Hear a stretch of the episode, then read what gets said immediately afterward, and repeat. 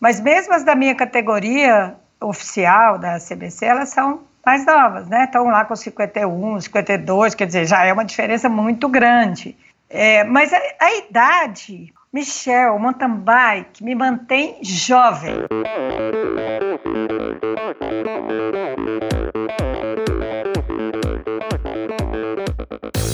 Olá pessoal, aqui é o Bernardinho. Olá amigos, eu sou a Fernanda Maciel. E quem fala é o Tony Canaan. Olá, eu sou Djalma Madruga. Eu sou Ana Polegatti. E aí galera, aqui é o Thiago Vinhal. E esse é o Endorfina Podcast. Sou Michel Bogli e aqui no Endorfina Podcast você conhece as histórias e opiniões de triatletas, corredores, nadadores e ciclistas, profissionais e amadores. Descubra quem são e o que pensam os seres humanos que vivem o esporte e são movidos à endorfina.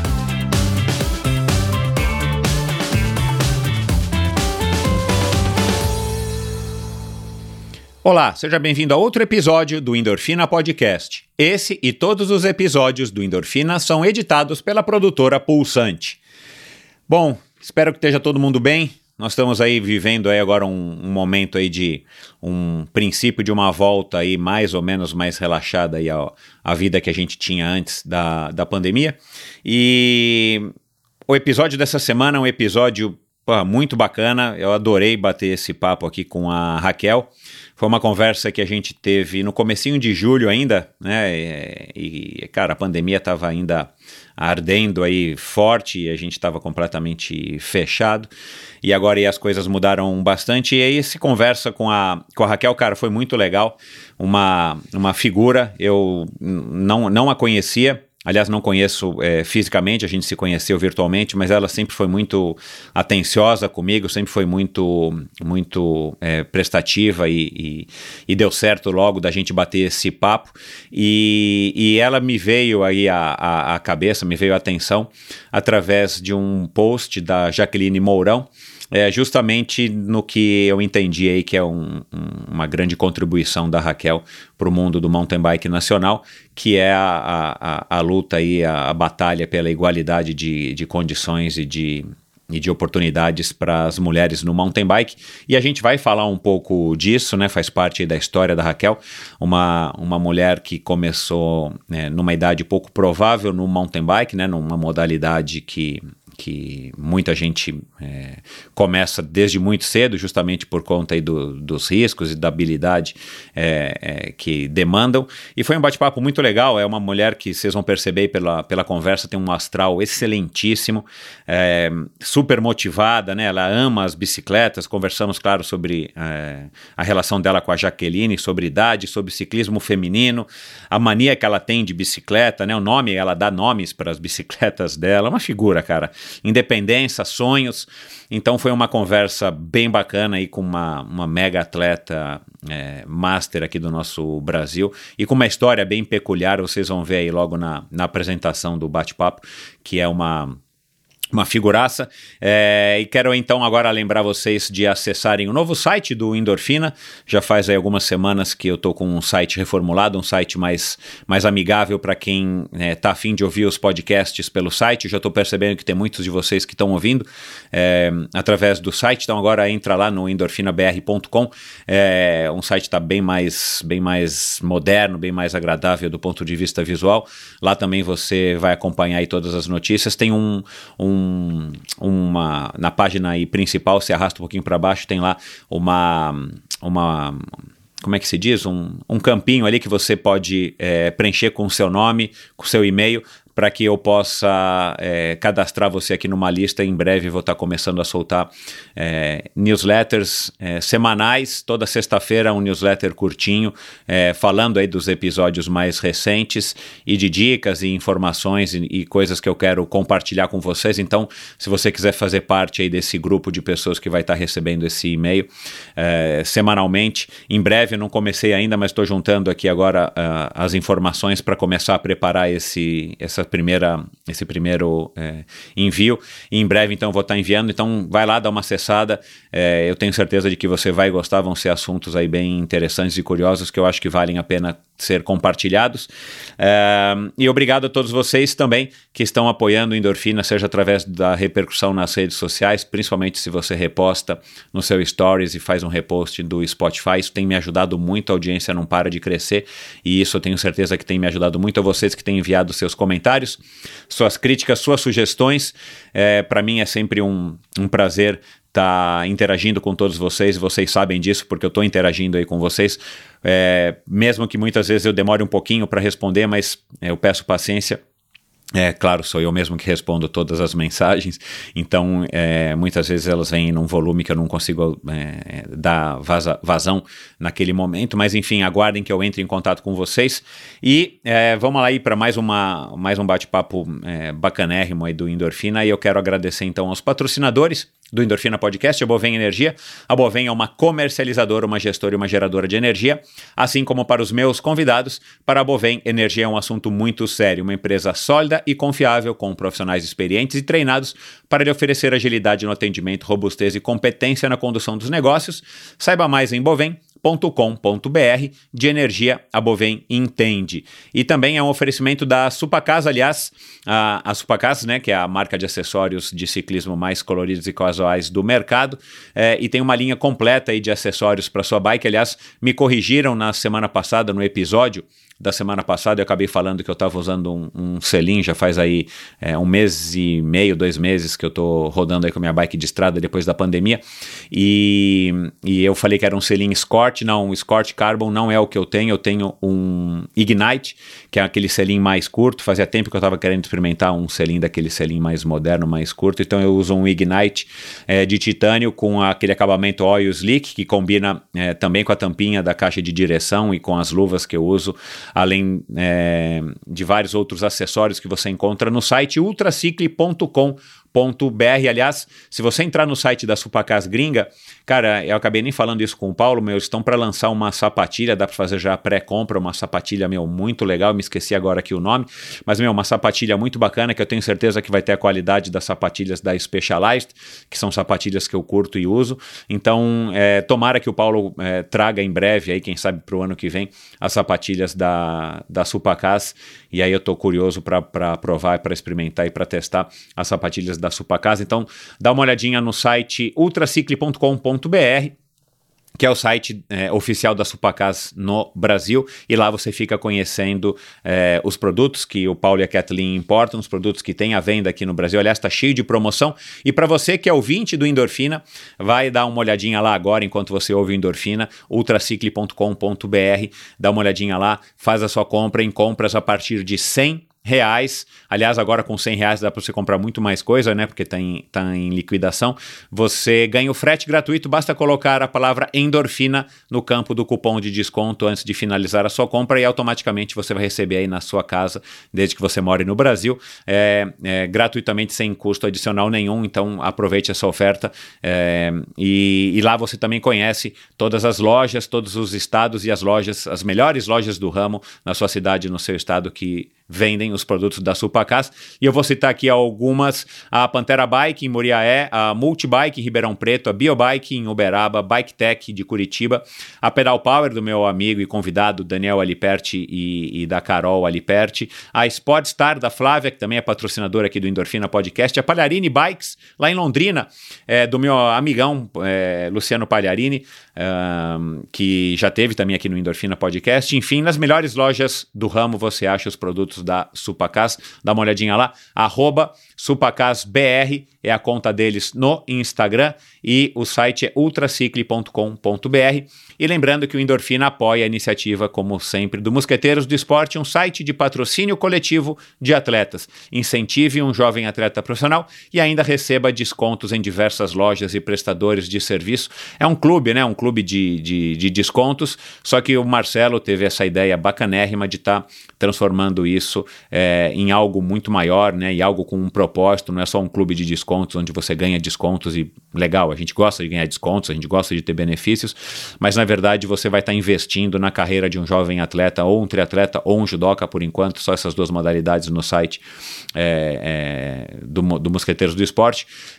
E aí, claro, de quebra você está colaborando com esse, quer dizer, você está colaborando com a carreira de um atleta e de quebra você ainda pode ter esses descontos em diversas lojas e prestadores de serviço. Seja você também a diferença na carreira de um jovem talento, siga Mosqueteiros do Esporte no Instagram, Mosqueteiros do Esporte no Facebook e confira lá quem são os atletas no mosqueteirosdoesporte.com.br. Vamos lá então agora para um episódio especialíssimo com uma figuraça, uma, uma, uma mulher que merece ter a, a sua história, a sua, a sua voz. É, é, sua história, perdão, contada aqui no Endorfina e merece ter voz para falar aí sobre o mountain bike e sobre motivação, grandes lições de vida com a Raquel Gontijo. Recebo hoje uma convidada que há quase duas décadas vem buscando mais oportunidades para as mulheres no mountain bike. Depois das primeiras competições, foi percebendo que não havia espaço para alguém da sua faixa etária e habilidade. Foi aconselhada então a competir provas fora do Brasil, onde já havia o espaço que ela buscava. Indignada com o cenário por aqui, foi se articulando com outros expoentes do mountain bike para lutar pelo devido espaço, não apenas para as mulheres, como para as mulheres da sua categoria, a Master. Ela foi medalha de bronze nos Jogos Pan-Americanos em 2009 e no Campeonato Mundial em 2010. Conquistou a medalha de prata no Mundial em 2012 e no Pan-Americano de 2013. O título de campeã brasileira veio somente em 2014, quando finalmente a categoria Master foi reconhecida por aqui. E detalhe: com 53 anos à época e competindo com mulheres com idade para serem suas filhas. Com vocês, uma das melhores mountain bikers do Brasil, a avó do Pedro, da Flora, do Lotus e do Rubi, a mineira Raquel Fernandes Gontijo. Seja muito bem-vinda, Raquel. Oi, Michel. Eu que agradeço o convite. Para mim é uma honra estar aqui, porque você já é meu velho companheiro de trânsito, eu discuto todos os dias. Bom, e obrigado. quando você me convidou, fiquei muito honrada. Muito obrigada. Que legal, obrigado. A honra vai ser minha, porque a gente não se conhece pessoalmente, mas a sua reputação antecedeu a sua presença aqui no Endorfina e eu já ouvi falar muito bem de você através aí de várias pessoas é, e estou super animado com esse nosso bate-papo. Obrigada. Me diz uma coisa, todos esses títulos, né, medalha de bronze no, no Campeonato Pan-Americano em 2009, medalha de bronze no Mundial em 2010, medalha de prata no Mundial é, em 2010, 2012, 2013, prata, enfim, meu, é, é muito título, né?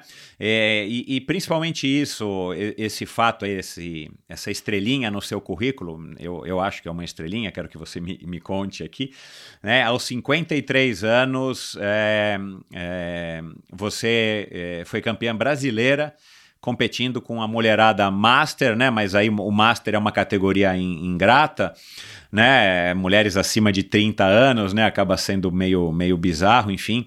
Você que é mãe de três filhos, avó de quatro netos e tal, é, o, que, o que que essa viagem do mountain bike tem significado para você? Né, você que começou já ah, tardiamente, né, para os padrões normais, é, aos 43 anos num, num esporte, né, nesse esporte que a gente tanto ama, que é o ciclismo, que é o mountain bike.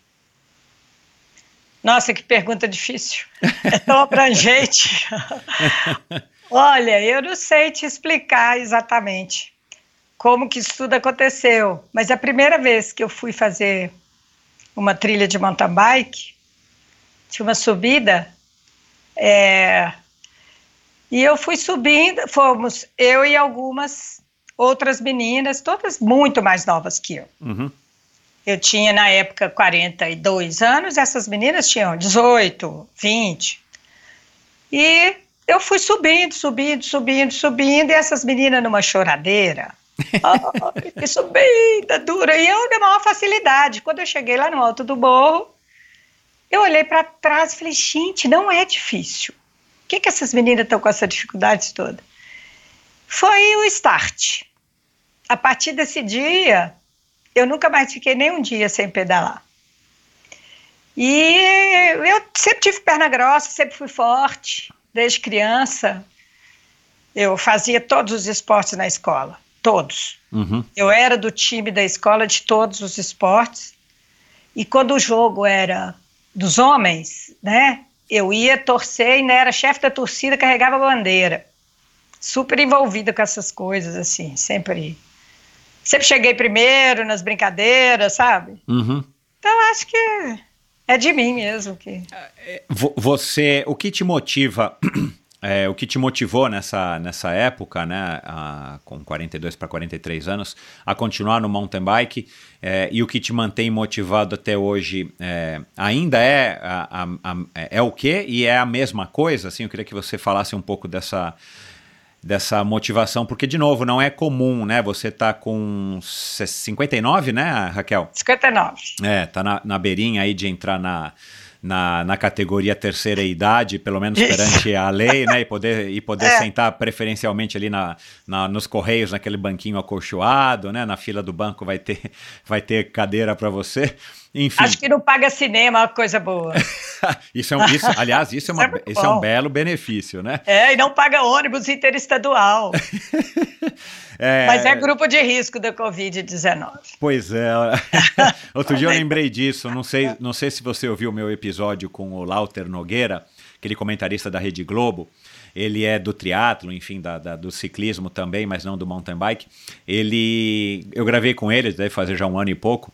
Ele, é su- ele tem um humor assim super. Eu adoro esse tipo de humor, mas é um humorzinho meio ácido. Ele mesmo tirando sarro porque ele tinha acabado de, re- de completar 60 anos, né? E ele fez várias piadas com ele mesmo a respeito disso. É, e, e- e eu achei uma maneira legal de encarar, porque eu, eu sou daquelas pessoas, eu tenho 50, não sou muito mais novo do que você, ah, mas é, eu acho que, na verdade, o, convivendo no meio do esporte, a gente aprende que a idade é, é uma coisa muito relativa, né? Talvez ela, ela só é um número no nosso, no nosso RG, na nossa certidão de nascimento, no nosso CPF, e, e a gente consegue ter pessoas de diversas idades, independente do que diz o, o RG dela, certidão de nascimento. Você concorda com isso? Em termos, sim. É porque eu acho que a metade do atleta é o psicológico, né? É a vontade de vencer, né? Uhum. E, mas hoje, com 59, eu sinto um pouquinho de diferença já Aham. na recuperação.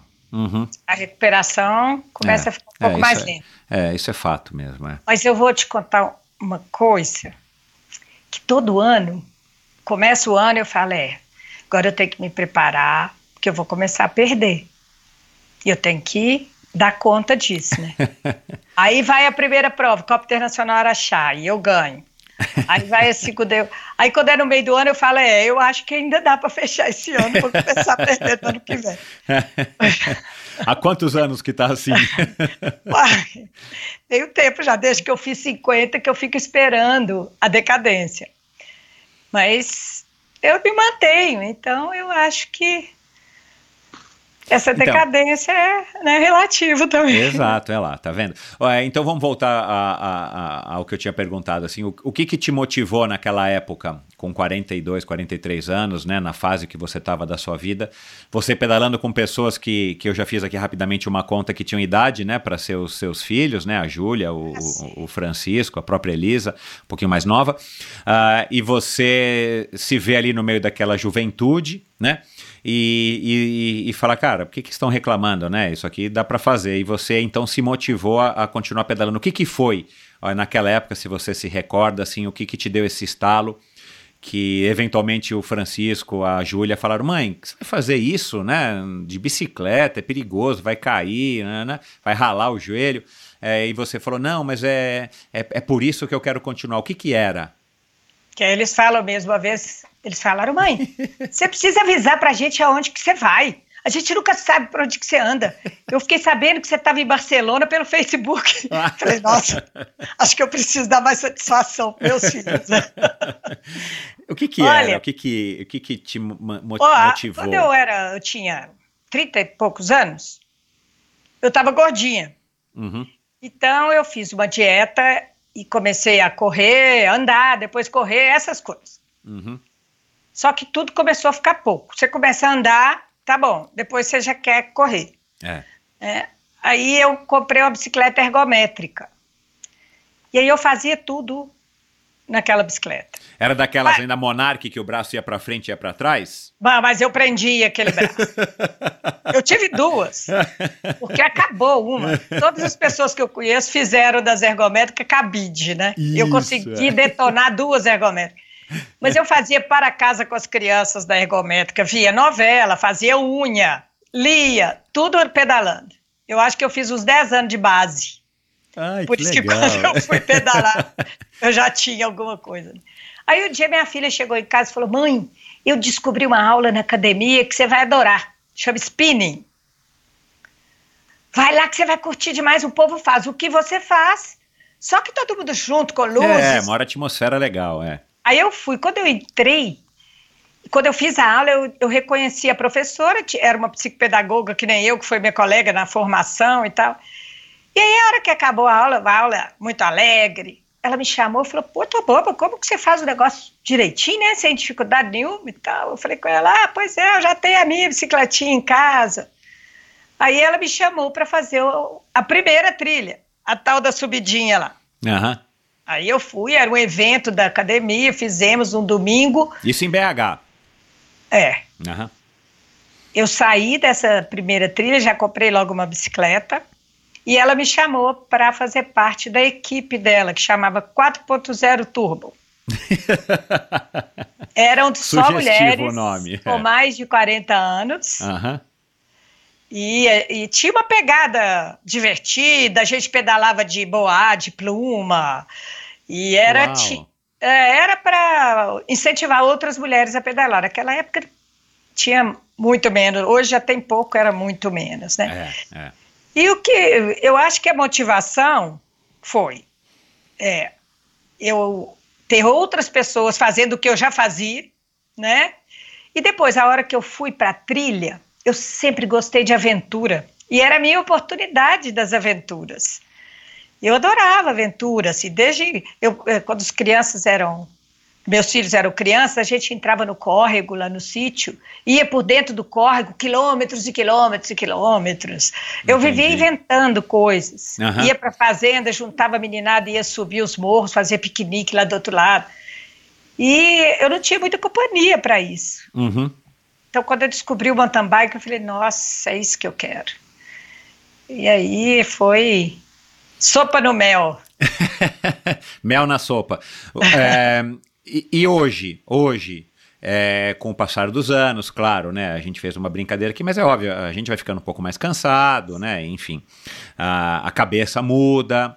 O que que te mantém ainda nesse astral que nesses 10 minutos de bate-papo já dá para perceber que você é uma pessoa com uma energia contagiante? O que, que você já era assim ou isso foi se desenvolvendo também pelo fato de você estar se mantendo ativa e, e- e super saudável, né? Dá para perceber também pelos resultados a- ao longo aí pelo menos dessa, desses últimos 15 anos. Nossa, é porque eu, eu gosto muito de pedalar. Eu não sei exatamente porquê, eu acho que esse negócio vicia, né? Uhum. Eu tenho prazer enorme em Uhum. estar na bicicleta. Gosto muito de pedalar sozinha.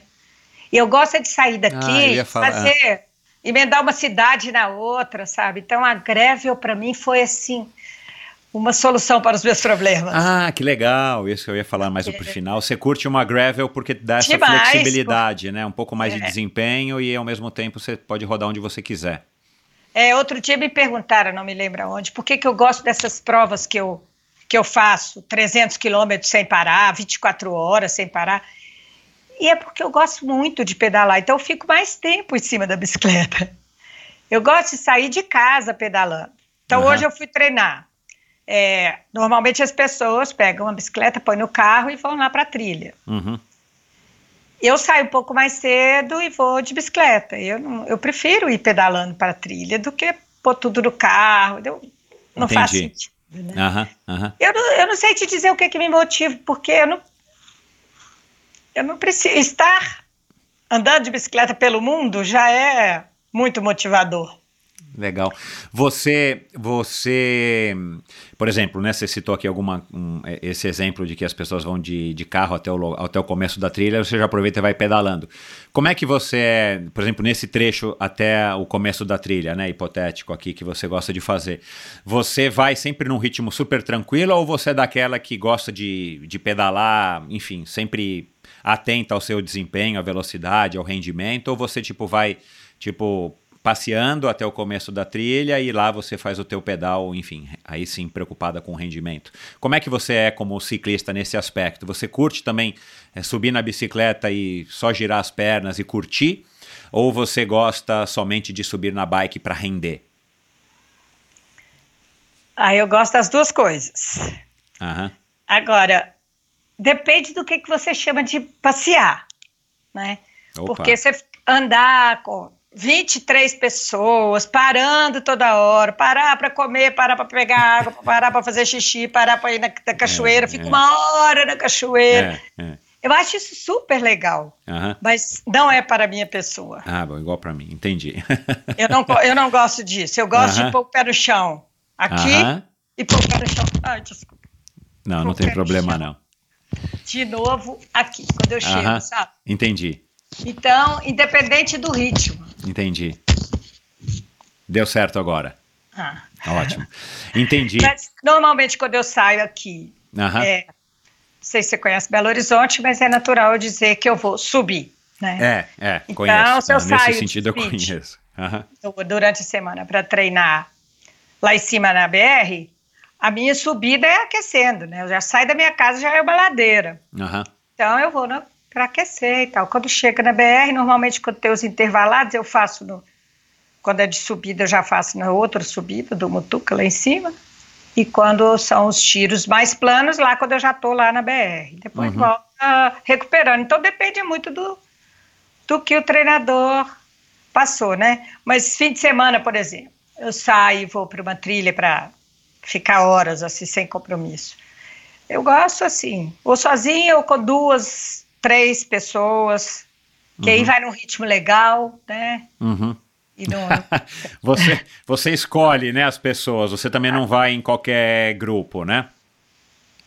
Você gosta de, enfim, é. de, de escolher, não pela companhia né, das pessoas serem ou não agradáveis, mas pelo ritmo, pelo que eu estou entendendo. É, grupo uhum. é, é uma coisa que, assim, é legal, sabe? Mas... É, o aspecto social é legal, mas eu também concordo é. com você. Quando para muito e fura muito o pneu, aí um. Meu, é, é. é, Mas a gente pode fazer assim, sabe? Cada um faz o seu pedal, né? Em pequenos grupos. E encontra todo mundo. Aqui a gente tem, nas trilhas, pontos de né, lanchonetes. Isso, é, de abastecimento várias de parada. Trilhas. É. Sempre tem um lugar que junta todo mundo. É. Para as bicicletas e fica olhando para elas, né? Não tem isso? Uhum. Eu sou tão apaixonada que, a, que eu fico olhando para as bicicletas assim. Uhum. Mas lá tem vários, então eu acho que aí o social, a gente faz o social, né? E faz o pedal também. Uhum. Você falou de gravel, é, você roda, enfim, com alguma frequência, tem uma frequência boa no gravel ou é de vez em quando, você nem tem a bike, você usa emprestado? Qual é a tua relação com gravel? Oh, diariamente, porque eu tinha uma, uma uma bicicletinha urbana. Uhum. E depois que eu comprei a Gravel, ela ficou meio sem graça. Aí ela tá até com meu filho, porque ele ah, anda tá. com a minha neta na cadeirinha. Eu passei para ele, Sei. que ela tá melhor do que a que ele usava, e, e eu tô usando a Gravel na cidade também. Entendi. Agora, nessa época da pandemia, as trilhas aqui próximas, muitas ficaram fechadas em função de aglomeração. É. E aí eu estava nos fins de semana sempre saindo de gravel, porque me possibilita fazer o pedal solitário, não encontro absolutamente ninguém. Ótimo. E, e aí é bom demais, porque eu faço 150 quilômetros, ou de uma cidade para outra, para outra, para outra, do jeito que eu gosto, sabe? Aí eu olho meus arquivos e falo, nossa, amanhã dá para eu fazer mais. Ô Raquel, você você falou aí agora né, dos intervalados, uma subida lá no Mutuca e tal. Você você sempre treinou treinando mesmo? Logo você começou a procurar ajuda e tal, né, de pessoas que, que poderiam te treinar? ou depende da época do ano, depende dos teus objetivos? Você é uma pessoa que, que alterna entre é, treinar, vamos dizer assim, livremente, ou teus treinos sempre têm um propósito? Não, hoje é o longão e no ritmo tal, amanhã é o intervalado, depois o descanso, depois é o tal. Como é que você encara uh, o treinamento propriamente dito? Oh, eu comecei a treinar, foi até muito engraçado isso. Quando eu, eu conheci, quando eu entrei para essa 4.0, a Sádia, que era a minha professora de spinning, Aham. eu comprei a bicicleta quatro meses antes da minha primeira prova, que Uhum. foi o Iron Bike. Uhum. Então, a E gente você ganhou, né? Não, esse primeiro Ah, não. tá, esse tá. primeiro eu fiz quarto lugar. Foi minha primeira prova, prova de dois dias, né? Aham. E aí, no, no pódio, eu, toda metida, né? Falei, quem ganhou até foi a Sádia, essa minha professora. Eu falei, ah, gente, esse negócio não é difícil, não. Ano que vem eu vou ganhar. E daí ganhei vários para frente. Uhum. Aí tinha um, um dono de uma loja que falou: Raquel, você merece uma bicicleta melhor. Experimenta essa bicicleta aqui. Ele ficou muito impressionado com, com a minha performance na primeira vez que eu corro, né? Uhum. E aí me emprestou uma Stump Jumper, uma Specialized verdinha, que era, eu botei o nome dela de Twig. Aí fiquei com ela alguns dias e depois liguei para ele e falei: olha, põe o preço, porque eu não vou te devolver.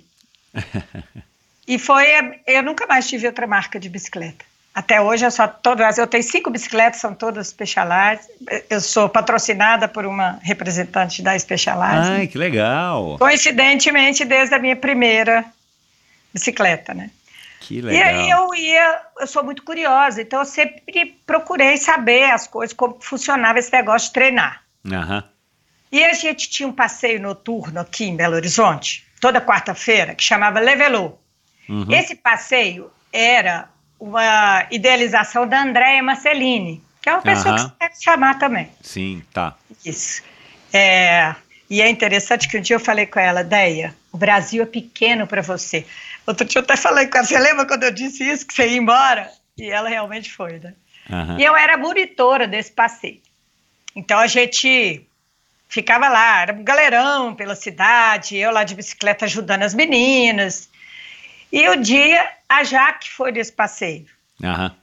E aí falou: ah, 4.0, quando eu tiver 40, eu quero fazer parte dessa equipe. e aí foi assim que eu conheci a Jaque. Aí Aham. passou um monte de tempo.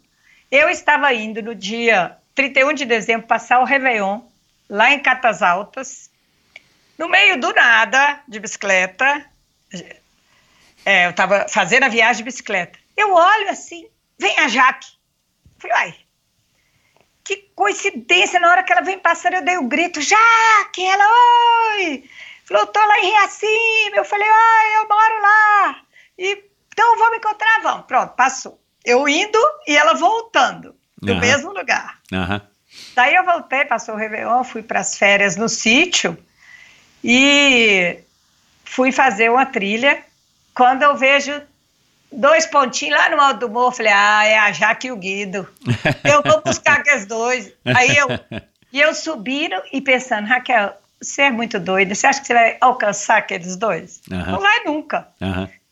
Mas aí eu alcancei os dois e conversa vai, conversa vem, começamos a pedalar todo dia. O Guido foi embora e ela ficou lá comigo. Uhum. Então todo dia eu levava ela para conhecer as trilhas de Riacima, que é Uhum. o paraíso do mountain bike, né? Uhum. Aqui. A gente Uhum. tem, eu tenho um sítio lá. Uhum. E toda manhã, já que passava lá em casa, ou eu passava na casa dela e a gente ia. Ela estava com. Ela tinha alugado uma casa lá para se preparar para as Olimpíadas. Aí um dia a gente estava lá no alto do morro, tinha um planão, e nós íamos tudo aquele giro. Quando chegou no fim do planão, ela virou para mim e falou: dá uma nota pro seu esforço, de 1 a 5. Eu falei: hã? Ela falou: é, quanto que você fez de força? E daí começou uma conversa, vai, vai. Nesse dia ela começou a me treinar. Nada muito oficial, assim. Eu não Sei. tinha nada para medir nada. Ela me deu um polar de pulso, a, a fita, e a partir daí, ela, pa- todos os dias. E era uma delícia, porque ela me mandava lá do Canadá assim: Hoje você vai fazer a trilha Macaco Molhado, até o rio você vai nesse ritmo, do rio até aquela árvore torta você vai fazer assim, da árvore Que torta. legal. Porque ela conhece tudo, né? Claro, excelente. É. Então eu aprendi muito com ela, mas muito, muito, muito, muito. Tudo, equipamento, até como, como que você faz para fingir que está forte na hora de passar algum adversário na prova, para destruir o, o psicológico. da Psicológico. É, e foi e essa- aí ela foi. E eu adorava, porque eu tinha um. Quando você tem um treino marcado, né, você tem um motivo para sair de casa. É, é uma outra eu motivação. sempre é. fui uma aluna que. Eu nunca deixei de fazer para casa. Eu.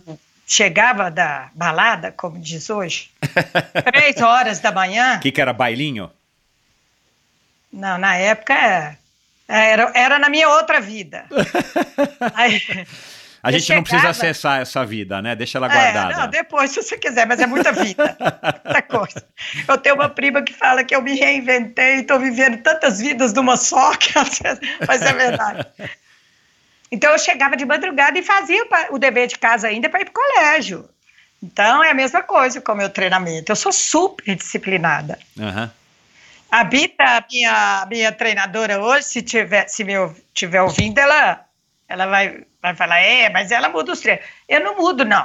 É porque ela manda eu pedalar uma hora e meia. Michel, Não dá. acordar Né? às 5 horas da manhã. Botar capacete, sapatilha, tomar café, descer para pedalar uma hora e meia. É, É. muito investimento para pouco. Aí eu É, pedalo mais. Não, não Eu vale a pena ter que lavar o cabelo, né? Por uma hora e meia. Não, eu sempre pedalo mais tempo e- do que isso, mas sou muito disciplinada. Então, com a Jaque, assim, eu adorava. Foi a primeira vez que eu tive um treino assim, é, tão certinho, né? É, estrutura, um treino, né? Estruturado É, e tudo mais. quando ela vinha para o Brasil, ela, a gente ainda fazia os educativos junto, ela me ensinava como fazer, sabe? Aham. A gente treinava correr carregando a bicicleta para determinadas situações que você tem que fazer isso, é, porque correr de, de sapatilha com uma bicicleta nas costas é muito diferente de correr de tênis É sem óbvio, nada. É óbvio. Tanto que a é. única prova que eu fiz de trail run, eu achei facinho, porque não tinha bicicleta e nem sapatilha para atrapalhar. Que legal. Essa, essa, é- é- essas vivências, essas histórias que o esporte proporciona são, assim, são maravilhosas, né? Eu imagino que você também valorize muito isso, né? Por essa tua característica de ser extrovertida e tudo mais. Não, e o mais legal é que era meio segredo, né? Eu não contava para ninguém que a Jaque era minha treinadora, porque pô, não vou comprometer ela, né? Aí o dia eu cheguei na Copa Internacional, lá de Ouro Branco, foi até uma, uma etapa meio, meio dura demais na época. E aí, quando eu fui reconhecer a, a pista, tinha outras mulheres, e uma veio falar comigo assim, Raquel, a Jaque é sua treinadora? Aí eu falei, hã? Por que, que você está me perguntando isso? Ah, porque ontem nós encontramos com ela aqui, ela falou que é sua treinadora. Eu falei, ah, então pode contar, é, minha treinadora. sim." Aí eu fiquei toda feliz. Você já, você já era assim uma pessoa competitiva antes de ingressar no mountain bike? Qual que é teu o teu histórico esportivo? Porque você disse que começou a caminhar porque estava fora de forma. eu sou competitiva. Se eu tirasse 9,9 na prova e outro tirasse 10, eu ficava uma fera. Eu sempre queria ter a melhor nota. Eu, eu sou competitiva demais. Entendi. Então, é, eu tenho um, um, um esporte e sempre ter uma competição, né? Foi muito bom porque esvaziou esse lado competitivo. Claro. Sabe? A competição ela se dá onde ela tem que ser, que é lá, na hora da, do vamos ver. Né? Uhum. Você é uma pessoa muito agitada, assim, muito irrequieta, muito hiperativa, é, ou não? Não, Não, tá. O, o, o, eu sou alegre. Aham. É, Você- é, não, não, não confundir uma Fala. coisa com a outra, né? Eu falo muito, Aham. mas eu tenho, eu gosto de, de ficar na rede horas, dormir, Ah, é, gosto você escreveu, né, de, de, de curtir um ócio né, na rede Ah, gostoso. gosto. É, né? É, eu não sou, eu, eu não sou hiperativo, não. Uhum. Hiperativo, Tá. Ahn, Como é que era a tua vida é, esportiva antes de você ter esse contato com a caminhada, que virou uma bicicleta ergométrica, que virou uma aula de spinning, que virou um mountain bike?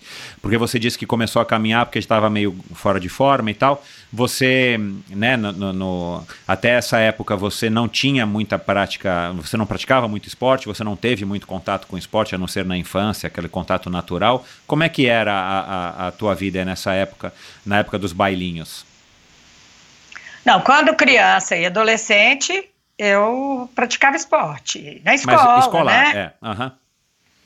Eu morava em Divinópolis, onde eu cresci, uhum. e lá tinha uma procissão de São Cristóvão, que a gente ia de bicicleta. Iam todos, iam os carretas, caminhão, ônibus, carros, e lá no fim as bicicletas. E eu ia, escondido, né? Meu pai nem sonhava que fazia isso. Uhum. Mas adorava, já era uma aventura. Mas eu me casei muito nova. Eu tive filho com 19 anos. É, eu fiz as contas aqui, eu vi é. isso. É, é. Então, eu trabalhava muito. Eu, eu já, eu, quando eu me casei, eu ainda estava na faculdade. Mentira, é. Eu não estava nem ainda. Eu fiz vestibular grávida. Eu estava com quase nove meses, então eu fiz a prova no hospital das clínicas, que é da UFMG. Mas, é, então, eu trabalhava, estudava, tinha filho, filho pequeno, tive logo três. Trabalhava muito. Trabalhava 14 horas por dia com três filhos pequenos. Então, foi um período de criar filho. E eu tive contato com o mountain bike, ele, a minha caçula já tinha 18 anos. Então, mas então, essa época toda você foi, enfim, você se dedicou a, a criar os meninos e a, é. e a enfim, a, a trabalhar é, não sobrava tempo Não fazia nenhum. nada, nada, nada zero. Uhum. É, a gente tinha uns amigos que tinham é, Jeep, aqui tem muito esse negócio de Jeep. É verdade, é. É, eu, eu ficava louca para fazer essas aventuras, sabe? Mas eu não uhum. tinha nem tempo e nem como. Na época não era aquela, minha missão era outra, não, uhum. meu foco era outro, e era outra vida. É, Depois que vida. os meninos cresceram, eu pude me dedicar né? Uhum. E tanto que eu fechei meu consultório. Eu fechei uhum. meu consultório pouco tempo depois que eu comecei a, a me dedicar ao esporte. Uhum. Porque eu precisava de mais tempo para bicicleta, sabe? Então eu Legal. fechei, fiquei só com um trabalho, que é dois já não dava mais. Você acha. Um, bom, você já tem aí quatro netos, né? O Pedro é o mais velho, né? Que tem 10 anos, não é isso? É. Pedro tem 10 anos. É. Isso. É. Você, a, a Júlia, o Francisco e a Elisa, eles praticam algum esporte? Eles pedalam, por acaso, assim, não só levando né, o, o a Flora, não sei se é o Pedro ou a Flora quem vai na cadeirinha, a Lotus. É a Flora. A Flora, é. é. Além de fazer esses pedaizinhos, mas eles não, eles não fazem nenhum esporte ou não pedalam qualquer outra, enfim, qualquer modalidade de bicicleta ou eles pedalam? Não, a Júlia é mais de academia. Aham. O Francisco é ciclista. Ah, que legal. É, ele é espideiro. Aham. Agora, agora ele vai entrar para o mundo da gravel também. Ah, ele competiu na, na gravel na Copa Internacional Araxá, ficou em quarto lugar. Uau, que legal. É, bacana demais. Que legal. E, é, e com, a, com, a, bicicleta inadequada, porque era pequena para ele. Agora que ele está com uma mais adequada. Ele é muito forte. Legal. E ele trabalha numa empresa de, de artigos de ciclismo, que é a LM. Sim, sim, que legal, é, né? LM é Bikes da... é importadora, né? Tem a ver com a é. Blue Cycle, se não me engano, não é? Sim, é um é, grupo que chama um grupo. Lagoa, Isso, né, que é lá de Lagoa da Prata, que é a terra do meu pai e tal que é a mesma da Sense. Da Sense é toda é. a mesma empresa. Uhum. A Sense, a LM, né? A, é, agora a Blue Cycle é da mesma, o dono da... Da, da, da Blue Cycle. Da Lagoa uhum. Entendimentos lá também. Ah, é entendi. Entendi. Então tá. é tudo ligado lá. Uhum. Mas foi coincidência que ele foi para a LM. Não, ele, ele se envolveu muito com o ciclismo, eu não sabia. Mas lá em Araxá esse ano, perguntaram para ele, junto comigo, se, se ele pedalava por, por influência minha. Ele disse que sim. Falei, olha que surpresa, nem sabia. Legal. E, e, eu perguntei isso. É, é... E, ele, é, e tem um outro lado dele que é de um movimento urbano. Eles têm aqui esse bloco da bicicletinha, que é um bloco de carnaval, todo mundo de bicicleta. Ele é um dos idealizadores. Então, ele tem um movimento de ocupação urbana tanto que ele não tem carro, ele só usa bicicleta como transporte.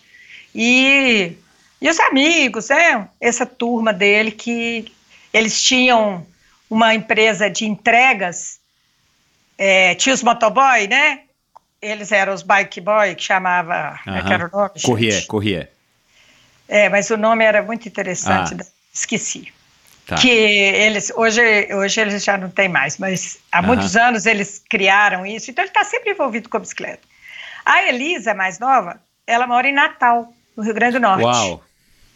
Então ela usa a bicicleta como meio de transporte.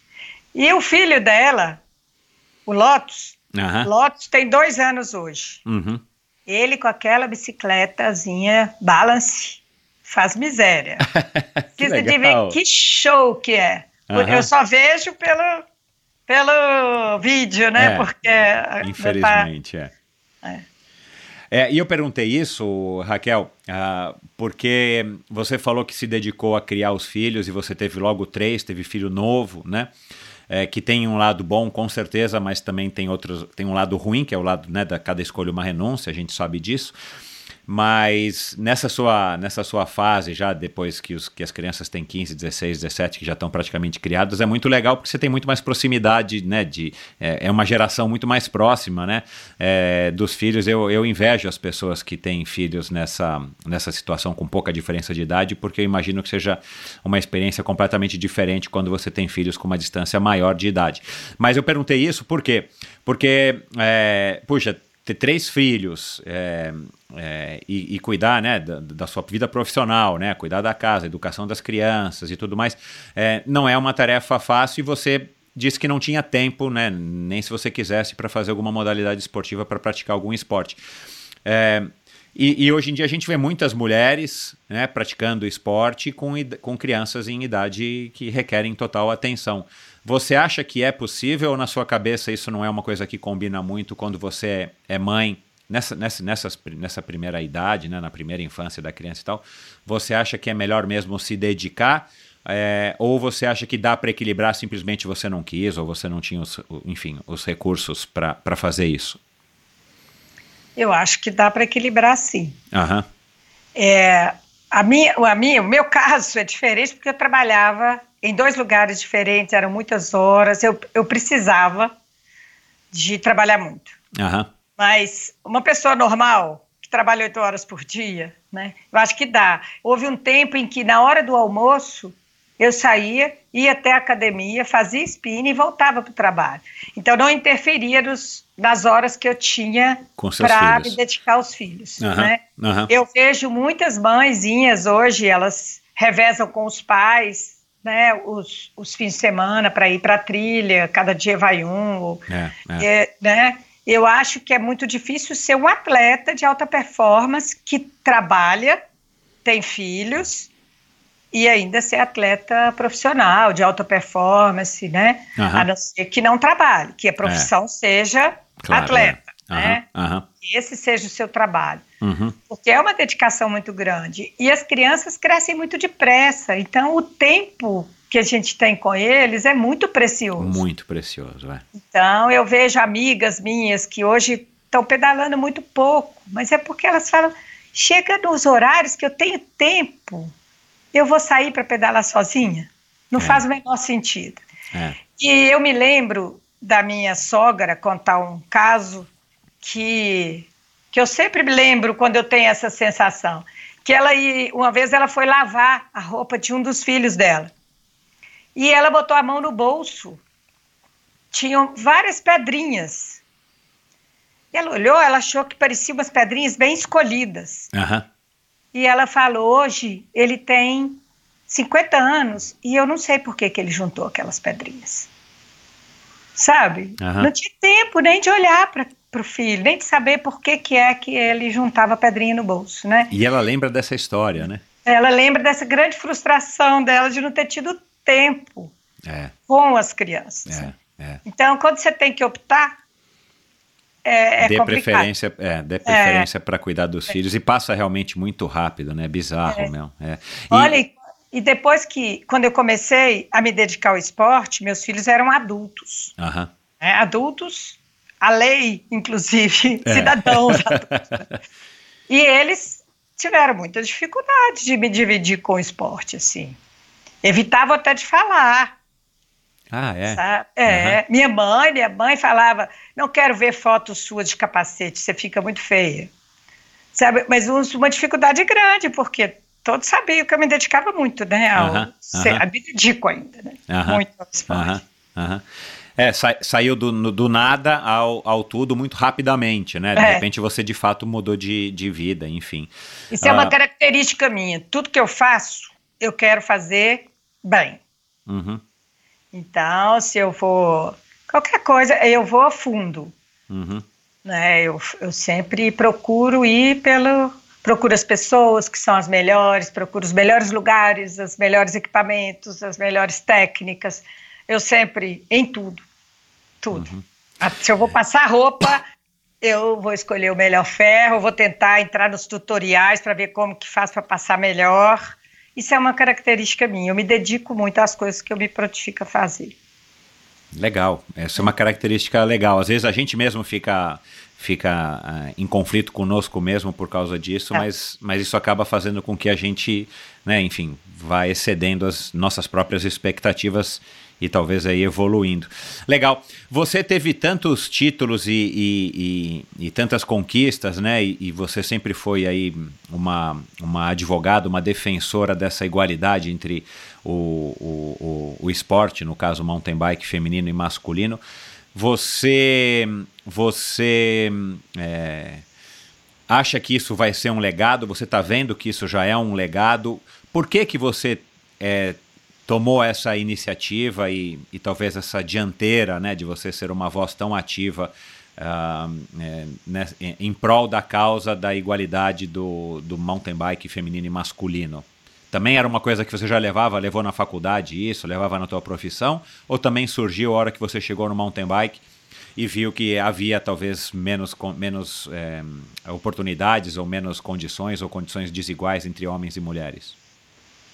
Ô, Michel, eu nunca planejei muito nada, não. Aham.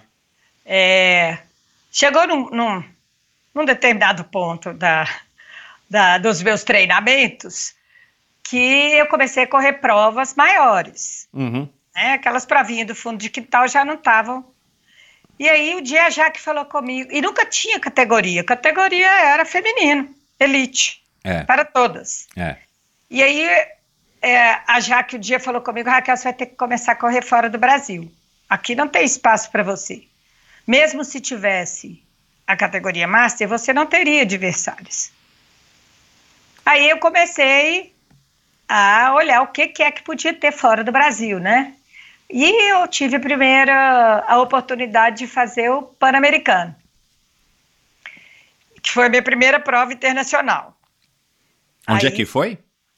Foi a primeira foi no Chile. Aham. E foi sensacional, foi muito emocionante, porque eu fiz contato com a CBC, eu cumpria todas as regras, apesar de que não tinha ranking Master feminino. Então, teria que ir, para ir, teria que ser os 10, você teria que estar entre os 10 primeiros do ranking nacional. Mas não tinha ranking. Então, não existia Master feminino. Aí eles fizeram, aí eu fui, eh, eles aceitaram a minha inscrição como Master, porque no Campeonato Pan-Americano tem a categoria Master. Exato. Aí eu fui, junto com a delegação, e foi lindo. Esse que muita- foi em 2009?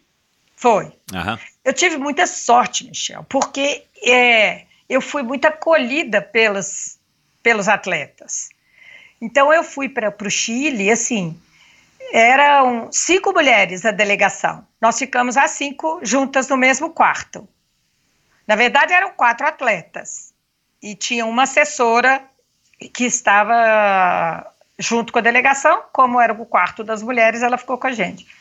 Mas imagina, num campeonato pan-americano tinha Roberta Estopa, Juliana Machado, Luana, que era sub-23, Luana Machado, e eu. Eram as mulheres que estavam lá. Então, foi, foi assim, uma escola. O tanto que eu aprendi com a Roberta, quando a foi quando a Roberta entrou na minha vida também. É, porque a gente ia junto para os treinos, e eu rodava junto com ela e com a Juliana. Foi assim uma coisa emocionante demais, os, os meninos todos. É, e foi uma prova, foi a, talvez a emoção maior, assim, porque era uma prova de verdade. Eu estava vestindo a camisa do Brasil. Que legal. E assim, maior Juninha, né? No meio daquelas trogloditas, daquelas mulheres fortonas lá, as canadenses, aquele povo. Aí eu larguei, lá fui eu. Michel era tão ruim, tão ruim, você nem imagina. Por quê? Aí lá fui eu. Ah, porque tinha, não, tinha técnica, não conseguia. Poxa, eu, hoje eu vejo que se eu tivesse lá de novo seria muito diferente, né? Mas fui. Não era tão ruim, não, porque. Então, é. Eu fiquei medalha. é. E foi muito engraçado, porque eu fui, larguei e teve um, um lugar lá, a Jaque falava comigo: não faça na prova nada que você não fez no reconhecimento. a idiota aqui desceu lá uma buraqueira, morrendo de medo. Falei: não, vou aqui, eu vou. Era off-camber, muito difícil. Tinha combinado comigo mesma de que ia empurrar. Afinal de contas, eu estava lá só para viver aquilo, né? Não ia ganhar nada. Na hora da, da prova, eu esqueci que aquele lugar lá eu não tinha feito. E fui. Quando eu vi, eu já estava na metade da piramba.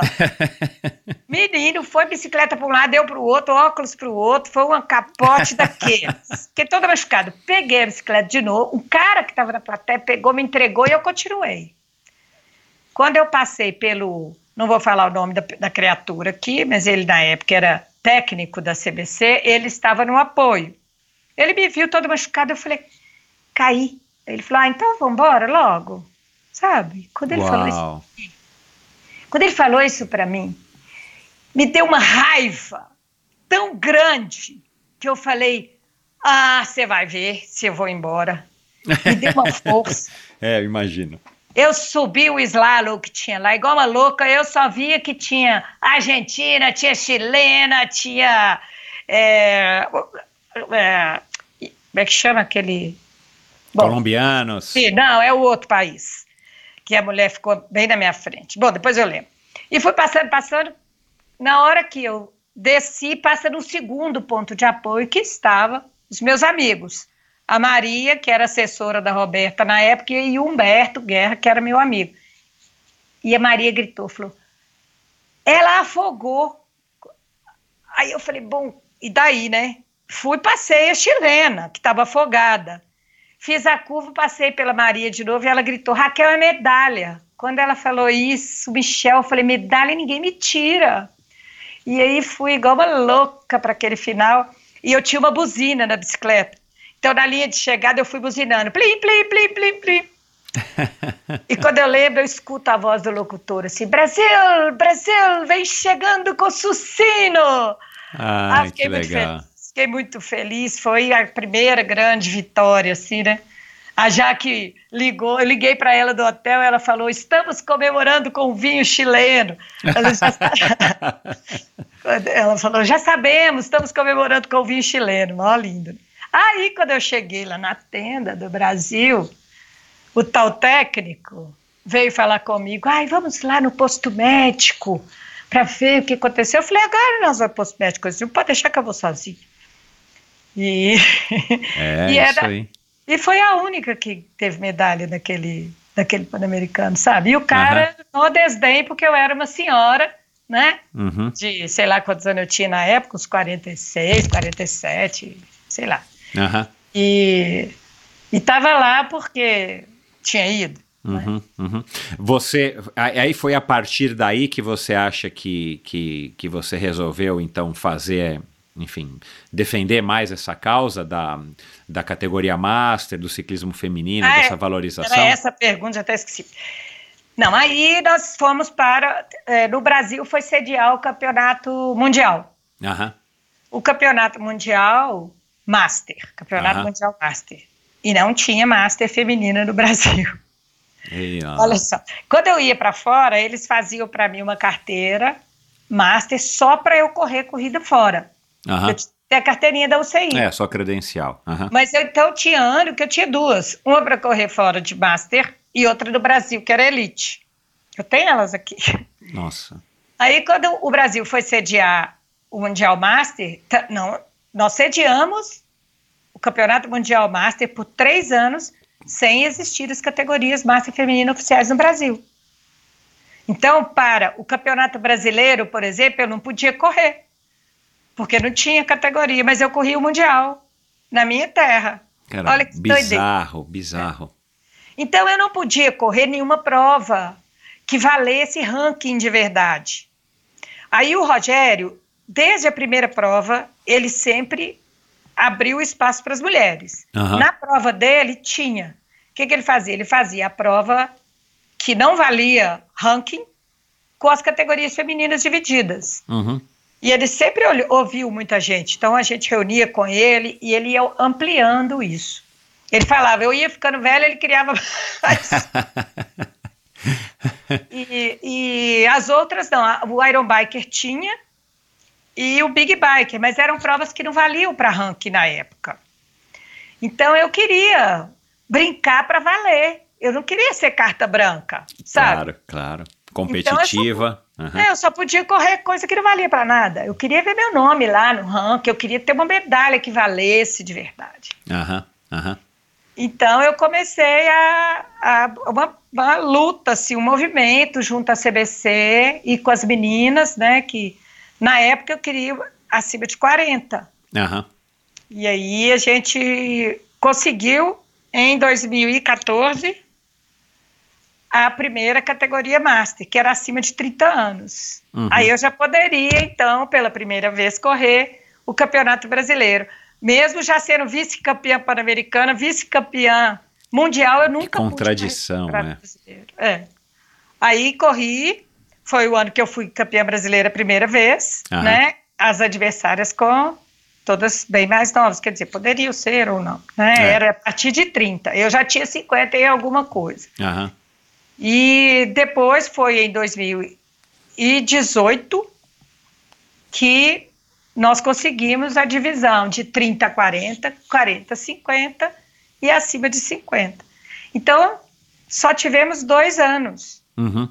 né, com as categorias femininas divididas de 10 em 10. Esse ano nós tivemos muito pouca coisa, né? É. Esse é o terceiro ano que a gente tem o direito de estar nas provas é, ranqueadas pela CBC e o CI, pela primeira vez.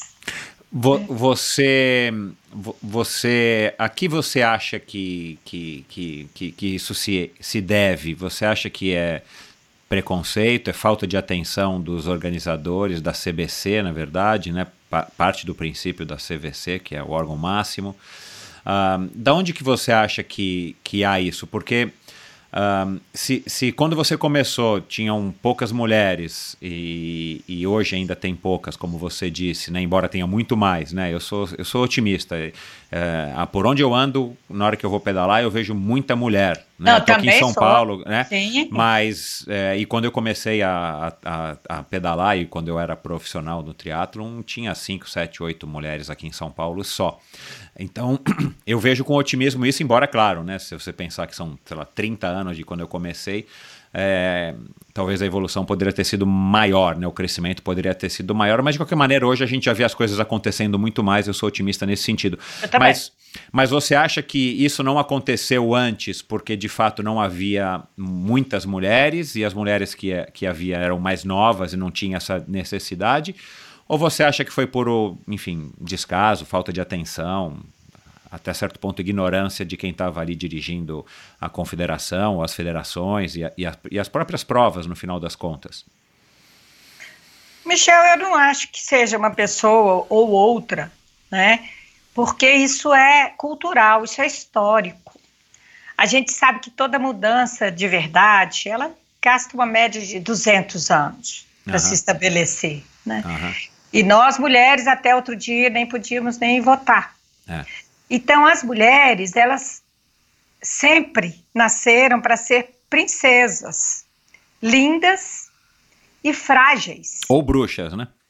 Né? É, mas bruxa quebra fogueira, né? É. Eu, eu já, se fosse eu tivesse nascido na Idade Média, eu já tinha sido queimada muito tempo. Mas é, a, a, as mulheres estão aí para ser salvas pelo príncipe. Quem é forte é o príncipe. É. A mulher é dependente, é frágil. E os esportes que exigem coragem, que exigem um pouco de risco, Uhum, né, as mulheres têm muito medo. uhum. Então, atrai pouco. Não é que atrai pouco.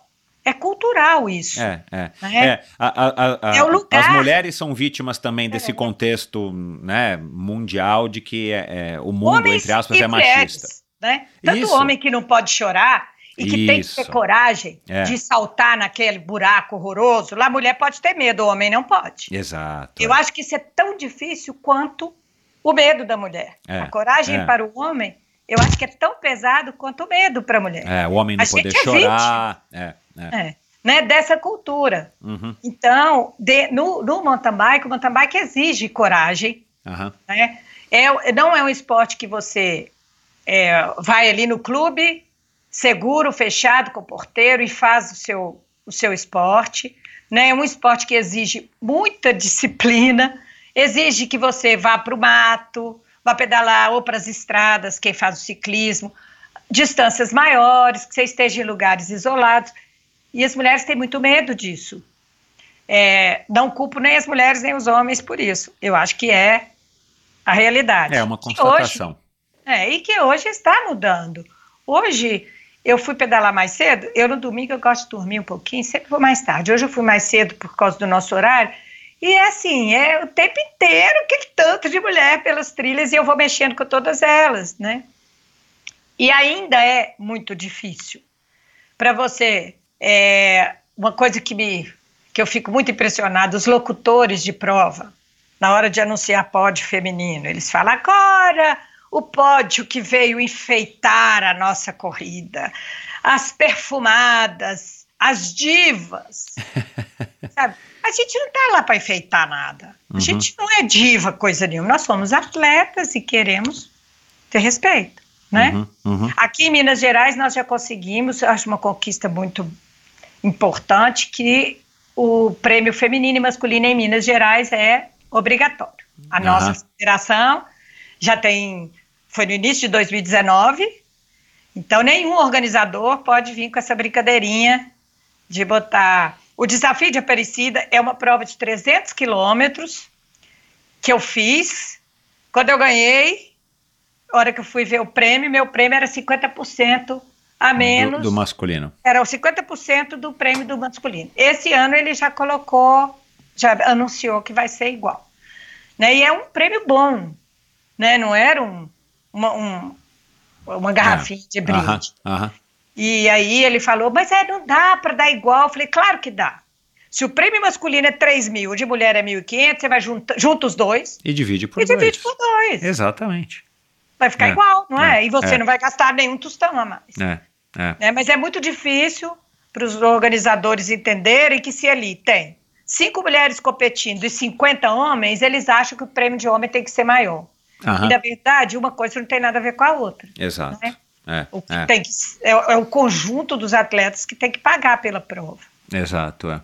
Então, eu acho que tá- tem crescido muito o número de mulheres pedalando, o número de mulheres nas competições, mas eu sinto muita falta ainda das atletas que têm isso como meta de ser atleta de alta performance, de ser atletas profissionais que vão representar o Brasil aí para frente. né? Isso eu ainda sinto que tem é, que crescer muito. Uhum.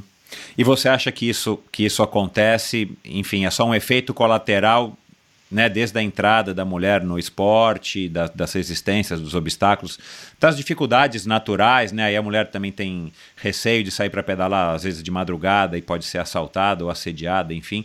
Você acha que o fato de não ter tantas mulheres como você acha que deveria ter, eh, vamos dizer assim, profissionais, né, ou no alto desempenho, é um efeito colateral? Ou você acha que ao longo do processo as mulheres, por uma questão ou por outra, acabam desistindo, abandonando eventualmente até grandes potenciais que elas, que elas possam ter, é, é, em virtude de outras coisas, é, e acabam não, vamos dizer assim, não ingressando nesse lado mais, mais sério, mais de alto desempenho do mountain bike? Qual que é a sua opinião? Eu acho que é um efeito colateral. Porque, e eu tive a oportunidade de conviver com as atletas que hoje estão aí no, no auge da carreira no país, né, desde o início delas. Aham. né, e, e eu acho que percentualmente falando, eu vejo que menos mulheres abandonaram o barco do que homens. Aham. Então, os- eu conheci muitos dos meninos também, que eram Claro. juvenil, sub-23. Eu acho que eles abandonam mais. Mas em número, nós temos muito mais homens também. Uhum. Né? Então, isso é, é- seria natural. Eu vejo que as meninas que se propõem, elas levam tudo muito a sério e vão, vão em frente. Uhum. Mesmo até eu vejo meninas que, por um motivo ou outro, foram mães prematuras e que estão aí, ainda voltaram e estão é, treinando e levando a sério a vida de atleta mesmo. Uhum. Acho que é o número que é menor, né? E é uma coisa, onde você não tem espaço, você não, é, não ocupa, né? Um Aham. espaço que não existe, não tem como ocupar. Aham. E é a nossa grande batalha com os organizadores de prova. Porque onde não há espaço, não vai ter, as mulheres não vão ocupar. Né? A gente às vezes ouve o organizador falar, ah, mas as mulheres não vão, por isso que a gente não abre as categorias, não abre os espaços. E, e aí é a minha discussão, né? Oh. Abre o espaço que as mulheres vão chegar. Exato, é. Pode exato. você pode ver é, as provas que tradicionalmente abrem espaço para as mulheres, Big Biker, Iron Biker, entre outras, né? a própria é, Maratona Internacional Estrada Real, que são lugares onde as mulheres têm. Ah, o, o Roma, as provas dele lá do Brasil Height, com Aham. exceção da ultramaratona, tem categoria feminina de 5 e 5 anos. Aham. Agora que ele colocou oficiais da CBC, que reduziu para 10 e 10 anos, mas e sempre tem mulher. Uhum. É, é, ele não tem essa preocupação de fechar o espaço. Claro, é. Está aberto para quem quiser entrar. É. Né? Então, eu vejo que esses organizadores que abrem o espaço feminino, eles têm muito sucesso. Né? Não, e não não faz sentido, né, né, Raquel? Porque é mais gente pagando as inscrições, Claro. é mais gente indo para as provas, mais gente consumindo, mais gente voltando para casa e postando e falando e trazendo. Quer dizer, é um círculo vicio, é, virtuoso Sim. que se retroalimenta e que vai, vai ser bom para todo mundo, para as mulheres, para os organizadores, para todo mundo, né? Para indú a indústria. Aliás, a gente até ouvi aí agora faz pouco tempo um podcast, se eu não me engano, foi do Gregário que é um podcast novo de ciclismo que eu comentei com você. Não sei se foi a Erika Salum que falou que o, que o mercado das bicicletas também, né? Que as marcas estão cada vez mais atentas, porque, claro, é um filão, vocês consomem, pelo amor de Deus. Né? Qual, qual é, qual é a, a, a dificuldade das marcas entenderem que tem um público masculino, que tudo bem, pode ser maior no primeiro momento, mas as mulheres já são metade da população brasileira e não sei qual é a percentual da população mundial, mas assim, vocês são consumidoras também, né? Sim. E eu, eu corri algumas ultramaratonas fora do Brasil e uma coisa me chamou a atenção, que tem muitas mulheres master nas provas de É ultramaratona. bizarro. Na África do Sul, na Cape Epic, é bizarro mesmo, assim. É, eu Tomei pau uma- de várias, assim, tomei pau de várias. É, e é interessante, eu conversando com uma belga, que a gente fez uma prova chamada Transpir, que é a, transpi- a transposição dos Pirineus. A gente larga na Espanha, em Rhodes, que é numa, numa cidade no Mediterrâneo. A gente enche uma garrafinha de água do Mediterrâneo na- antes de largar, para derrubar lá no Atlântico, porque a gente vai até o Atlântico, atravessando os Pirineus. Ora mas peraí, França, mas ora peraí, Espanha. isso daí é simbólico ou... é- Não, a gente é- faz mesmo amarra no camelback, todo mundo vai com a garrafinha. A gente ganha uma garrafinha. Ah, que legal. Aí tem uma cerimônia de encher as garrafinhas com a água do Mediterrâneo para jogar no Atlântico, lá em San Sebastião, quando a gente chega. Uau. E eu conversando com essa belga, é, falei com ela: olha só, tem uma menina mais nova na prova. Todas as outras mulheres eram mulheres master. E aí ela disse que na Europa, as mulheres mais velhas, elas já criaram os filhos e já têm a vida financeira estabilizada, já estão com a profissão definida. Então elas têm mais tempo para se dedicar ao esporte.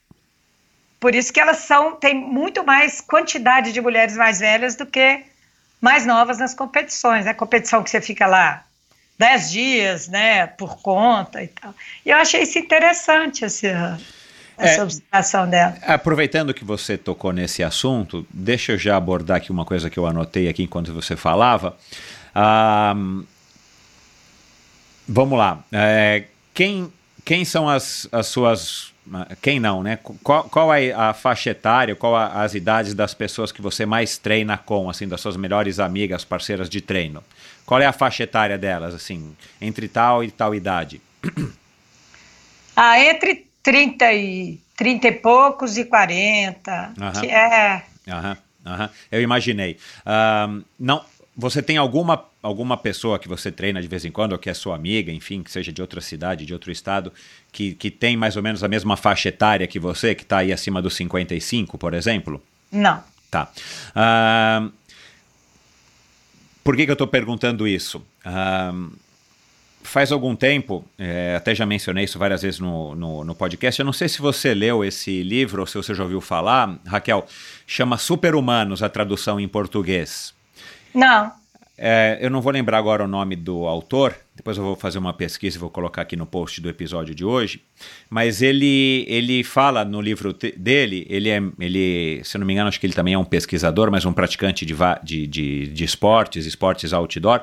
E aí ele cita, através de estudos e referências é, confiáveis, científicas e tudo mais, é, a história do flow, né, desse estado de flow que, que enfim, que, que a gente já cita né, hoje em português. Ah. É, eu não sei agora também como é que a gente pode dizer isso de outra maneira, mas assim, aquele estado que quando você está numa trilha, que você está fazendo, enfim, que você está ali naquele momento com você, com a tua bike e tal, que parece que o tempo fica, né, assim, você sai do teu corpo e aquilo lá vira uma experiência, né, no nirvana, sei lá, cada um descreve de alguma maneira. É, e o fato de que, é, por exemplo, aí ele cita lá um, um, um exemplo do, do dos alpinistas, dos escaladores, perdão, né? E aí ele cita um exemplo lá de Yosemite, no, no, no aquele parque é, super legal nos Estados Unidos, na costa leste, na costa oeste, é, que aí teve uma época que, cara, as pessoas começaram a escalar e, e, e, a comunidade dos escaladores sempre é muito assim, tipo uma tribo, né? O pessoal tá sempre ali reunido e tal, e o parque permite essa situação. Então tiveram alguns verões onde é, a, a, o fato de um escalador está conseguindo é, se sobressair e fazer vias X lá, que eu não sei agora as graduações, é, e que todo mundo achava que não era possível, é, logo na sequência, às vezes no mesmo verão, surgiam outras pessoas que iam superando aquilo que o cara tinha acabado de fazer. E tudo isso ele vai explicando ao longo do livro de uma maneira bem legal, que é, na verdade, esse estado de flow, de você ver que é possível e de você ser estimulado por todo aquele ambiente que é propício para que você supere os seus supere os seus o, os limites, né? Ou, ou chegue próximo dos limites é, daquela modalidade. É, e aí, num, numa, mais para o final do livro, se eu não me engano, ele cita isso, exemplo de pessoas até de uma certa, é, de uma idade mais avançada para aquela modalidade esportiva, e ele cita um cara que, que era um ciclista e já faleceu, era um ciclista amador, mas era um cara mega milionário americano, dono de uma rede de academias, a Balis, é, que ele gostava de andar e era um cara que tinha é, bastante é, é, fluência em diversas modalidades, embora ele fosse mais um ciclista, é, inclusive participou do Race Across America algumas vezes e tal.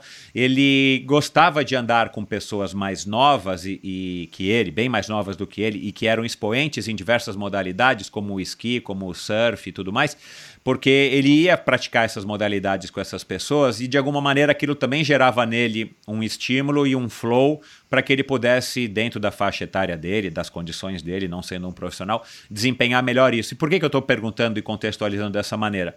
Você gostaria de andar com um monte de jovens senhoras, com todo respeito né, à sua idade, de 55, 60, 65 anos, você gostaria de pedalar com elas? Ou para você é muito mais legal, embora talvez você não tenha tido essa experiência, é muito mais legal você pedalar com, as, com, a, com a moçada, né, como se diz, com as meninas mais novas, com os rapazes mais novos, porque isso te dá um estímulo e eles têm uma outra energia, igual a gente brincar com as crianças, né? Você, você se revigora né, quando você brinca com crianças, por mais cansativo que isso seja, porque eles têm um outro nível de energia. É, você acha que seria legal se você tivesse aqui, ou aí, né, em BH, uma cena de várias é, jovens senhoras pedalando e tudo mais, que seja no mesmo nível que você? Ou você acha que, vai que, que, que é importante você estar em contato com as pessoas mais novas, justamente para que você possa cada vez estar subindo a barra do teu condicionamento físico é, com ajuda, com estímulo né, dessas, dessas pessoas mais jovens que têm um outro nível de energia? Nossa, nunca pensei sobre isso, nunca foi nada planejado. É, eu ando... Não, é porque não tem muitas mulheres na sua idade, não. provavelmente, não. né? A, a, sua turma da sua idade, da faculdade, do trabalho, não estão pedalando. Não, tem poucas. É, da minha idade, né, que é quase 60, eu conheço algumas mulheres, mas mesmo as da minha categoria oficial da CBC, elas são mais novas, né? Estão lá com 51, 52, quer dizer, já é uma diferença muito grande. Exato, é. É mas a, a idade, Michel, mountain bike, me mantém jovem. Eu não vejo a diferença. Primeiro porque eu não fico com um espelho, né? Se eu ficasse olhando no espelho, eu ia ver, falei, opa, tá meio acabada, hein, filha? Mas não olho. Então a gente anda junto, a conversa é a mesma. Eu não, eu não percebo essa, essa diferença, sabe? É, então é só por isso, é, nada premeditado. Não, sim, mas você gostaria de andar com pedalar? Você, senti, você acha que seria mais legal porque vocês têm o mesmo papo, porque vocês estão na mesma faixa etária, as mesmas questões, as experiências, enfim, similares de vida, talvez, ah, com pessoas da sua idade? Eu acho rico os papos serem diferentes. Né? Mas o meu papo não é muito diferente das meninas também, não. e, e, seria legal se tivesse mais mulheres da minha idade, ou, ou, mais mulheres em geral, né? Mas desde que fosse para andar gostoso, igual a gente anda. né? então, deixa, então, deixa eu te fazer uma pergunta. Finge que a gente está começando o nosso bate-papo agora, já é uma hora ah. e pouquinho de conversa. Quantos anos você tem, Raquel? 59. Mas você acha que você tem 59? Não, só por fora, vou te falar. não me sinto com 59 anos de jeito nenhum. Não me sinto. Mesmo assim. Eu, eu me sinto na idade dos meus meninos, sabe? É, não, não vejo muita diferença, não. Entendi. Às vezes eu pedalo com o Francisco, meu filho, e algum amigo dele. Esses pedalzão, né? Porque ele só me chama para os pedalzão, assim, 200 quilômetros. Ah, é uma delícia, é a mesma coisa, eu não vejo a diferença, sabe? Uhum. Então, com os meninos e as meninas do mountain bike, eles são umas gracinhas. Zé Gabriel, sou super grata. Zé Gabriel sempre me ensina as dificuldades nas provas da Copa Internacional. A hora que eu estou com algum lugar que eu não estou passando, eu espero ele aparecer, que ele sempre me ajuda. E assim, eles são. Eu não, nunca vi diferença do jeito deles me tratarem pra, com relação à forma que eles tratam as novinhas, não. Uhum, uhum. E, e, e, isso para você é um motivo de, de, de, orgulho. Você quer ser tratada de igual para igual. É, é um motivo de alegria. Porque no esporte as diferenças não existem. A gente tem algo tão grande em comum que é o esporte. Uhum. Isso aí é o nosso assunto, né? Todo mundo gosta muito. É o elo de ligação, ali. né? De você é, com aquelas então, pessoas. Independe, é, independe de você ser velho, novo, branco, azul, amarelo, rico, pobre. Uhum. Que, né, o que nos une é, é o esporte. Isso é muito gostoso. Uhum. Isso é um prazer enorme. Uhum. Né? Deixa eu colocar aqui, teve uma pessoa que quis dar um recado para você, eu quero que você é, ouça aqui, depois a gente vai falar disso. Quero ouvir o que você vai dizer. Oi, Kel, não precisa nem falar o nome, que eu acho que você já sabe quem é, né? Então, queria que você contasse da, sobre aquela nossa viagem que você saiu de BH, me pegou aqui em Juiz de Fora e nós fomos para o Campeonato Mundial Master em Camboriú. Conta um pouco da viagem, um pouco do que nós vivenciamos lá.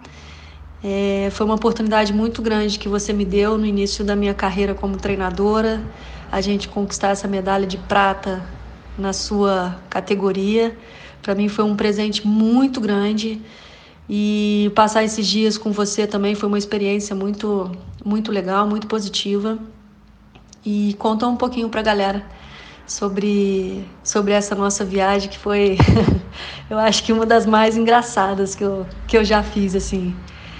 E desejo tudo de bom, agradeço por tudo, tudo mesmo que você tem feito pelo mountain bike, que é um esporte que eu amo desde que eu me entendo por gente.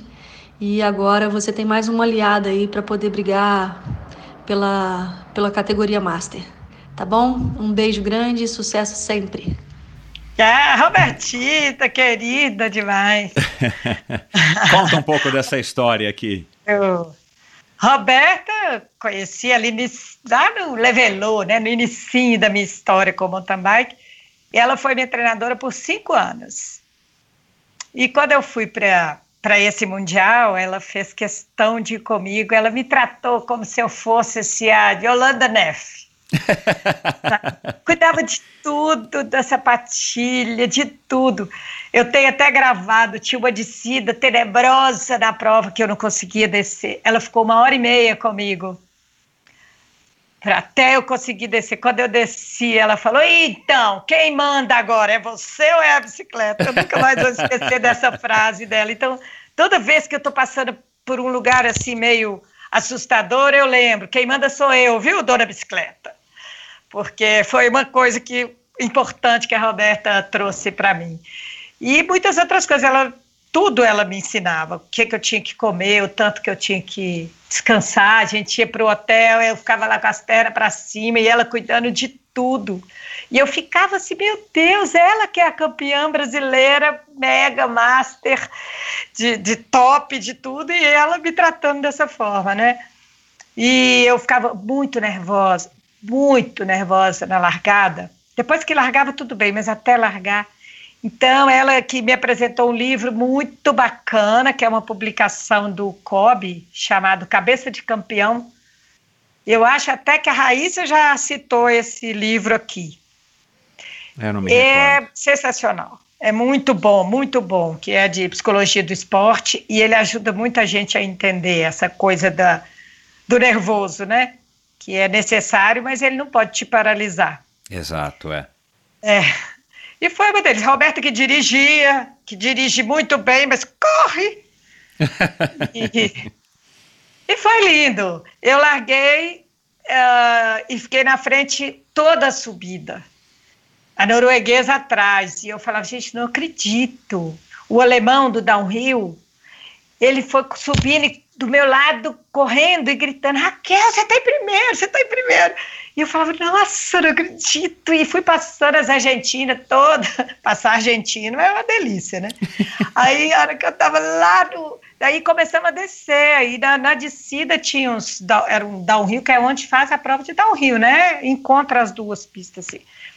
E aí a, a norueguesa me passou na segunda descida, assim, né? então na segunda volta.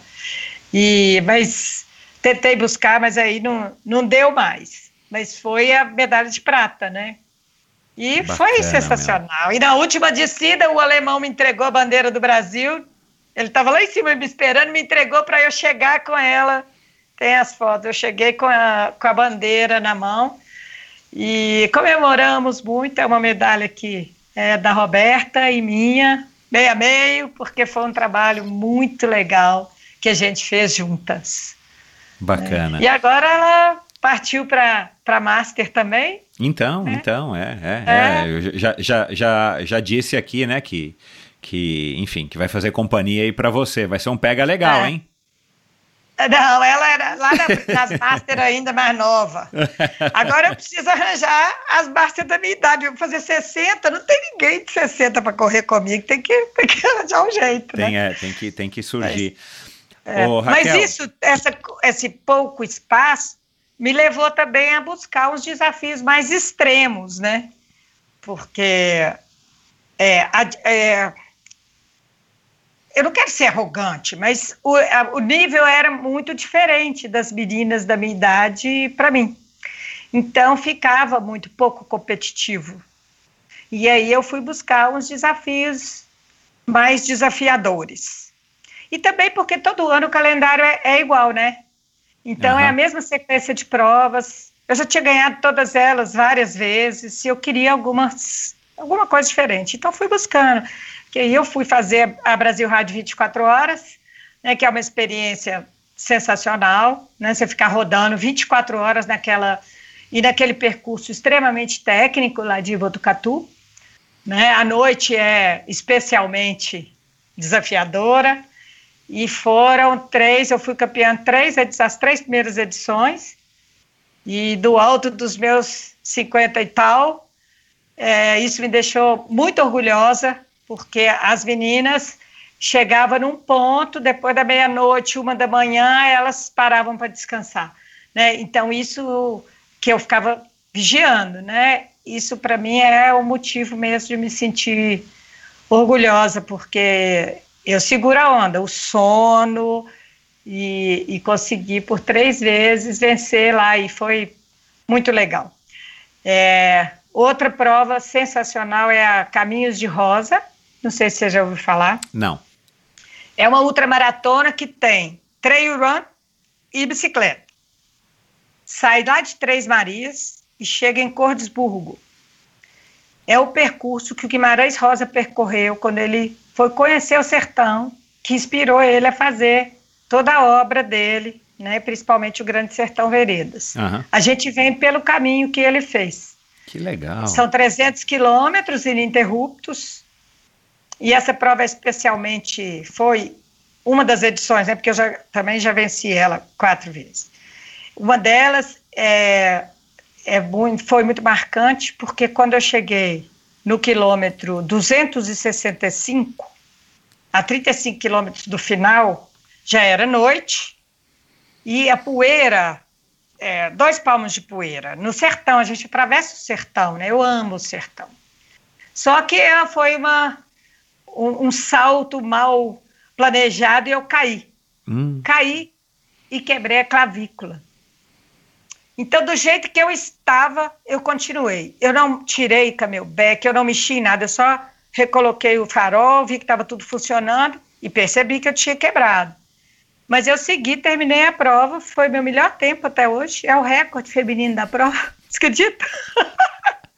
Ah, e aí eu já tinha o quê? Acho que eu tinha 57 ou 56 anos, por aí. Então é uma. Foi também muito marcante para mim essa prova.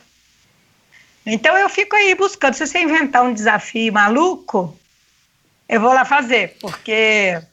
A Brasil Ride, é, enfim, a, a, prova em duplas né, lá em Porto Seguro, você nunca se animou de fazer?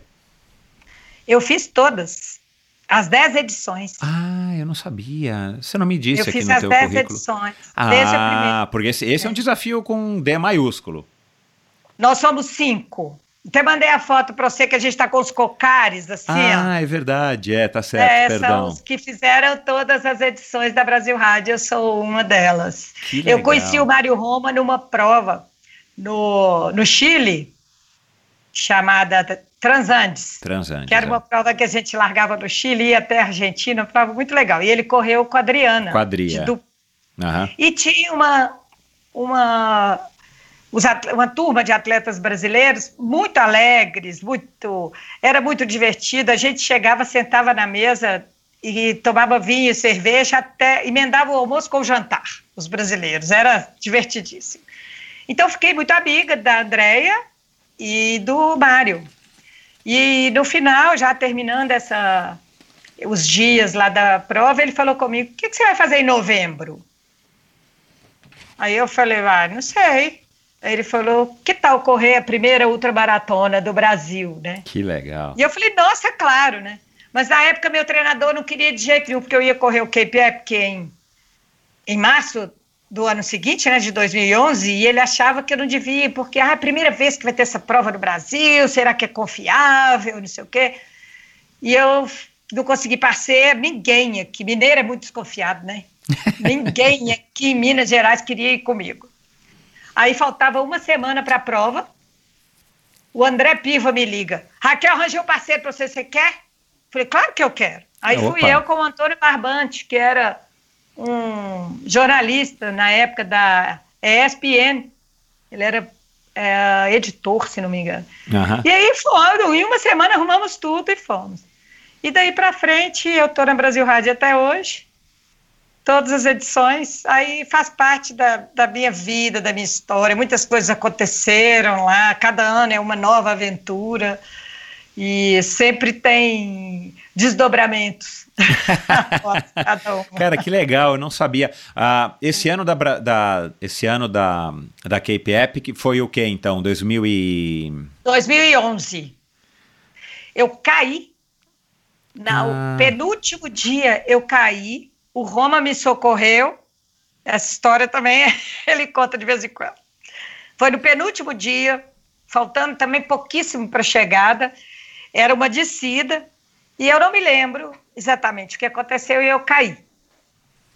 É, eu tenho quase certeza que um, um, ciclista passou e tocou no meu guidão. O guidão ah, dele sim. bateu no meu guidão e eu é. perdi a frente. É. Foi a última lembrança que eu tenho eu olhando para esse ciclista que vinha. Enfim, caí, desmaiei e vinha logo em seguida o Roma com o Adalto, que era o deficiente visual.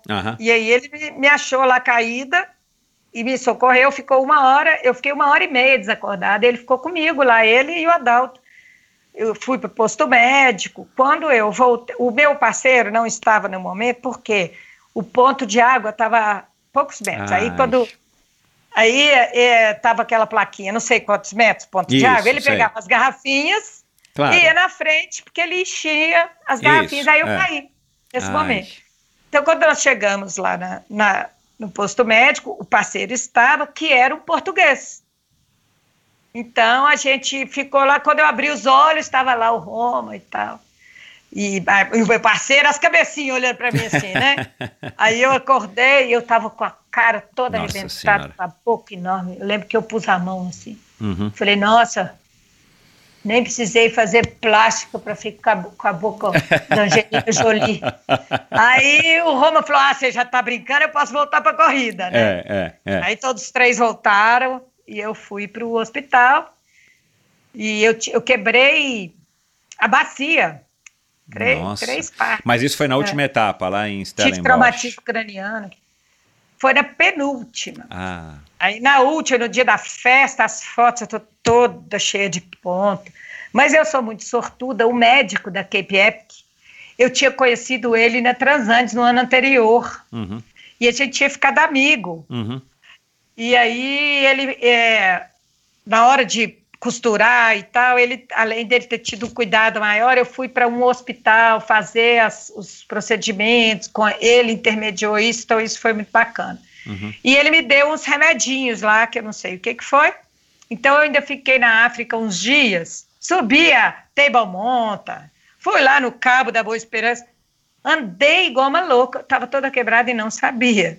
Caramba. Mas você pedalou na última etapa? Não. Ah, não, quando acontece isso, a Cape Epic, eles são hum. cruéis. Eles quando deixam, eu cheguei né? no acampamento e fui ver minha bicicleta, ela já estava sem plaquinha. Eles tiram essa plaquinha. Ah, lá, inteligente, é. É. É. A gente não gosta, mas do ponto só... de vista do organizador é inteligente. Nossa, eu fiquei arrasada quando Coitada. eu vi minha bicicleta sem plaquinha. Aí depois eu, na hora de ir embora, quando a gente pega aquele depósito que faz aquele banco lá, aquelas coisas, aí eles te devolvem a plaquinha para levar para casa. Mas eu tenho que voltar lá na África para correr de novo. Que é essa é, foi a única vez que você foi para Cape Epic? Foi. Ah, é, eu tô, enquanto você falava aqui, eu estou fazendo as contas, mas, assim, se eu não me engano, eu, é, foi minha última Cape Epic, 2011. Você estava lá em 2011? É, engraçado que a gente não tenha tido contato, por isso que eu tô achando bizarro, porque a gente, se, enfim, ficava mais Mas ou menos junto. Mas dia que juntou todos os brasileiros, você não lembra disso? Eu não me lembro. Não, inclusive, que que inclu, então, é, é, ou eu tô muito ruim da cabeça, porque que eu tô ruim Pô, da cabeça, não, eu tô só se eu tô muito ruim, porque eu corri com o Dudu Soares, né, o último ano, o Dudu Cetinha. Uai, o Dudu levava as minhas, as plaquinhas de todo mundo, porque ele era o primeiro a chegar, para fazer a Avenida Brasil lá, botar as plaquinhas nas tendas, para a gente ficar todo mundo junto. Então, Nossa. antes de largar, o Dudu levava as nossas... Você não lembra de mim, então, óbvio, né? Porque eu não, eu não tô me recordando. parceiro do Dudu? Sim, eu competi com o Dudu no último ano. sempre pertinho do Dudu, então, é, então, então a gente, então você não me lembra, você não lembra de mim, eu não lembro de você, mas a gente então já que se conhece. É, porque assim, eu tô fazendo as contas aqui, eu competi se eu tô, é, se eu não tô, 2007 é, eu não competi. É o nome daquele outro paulista que estava lá, o grandão?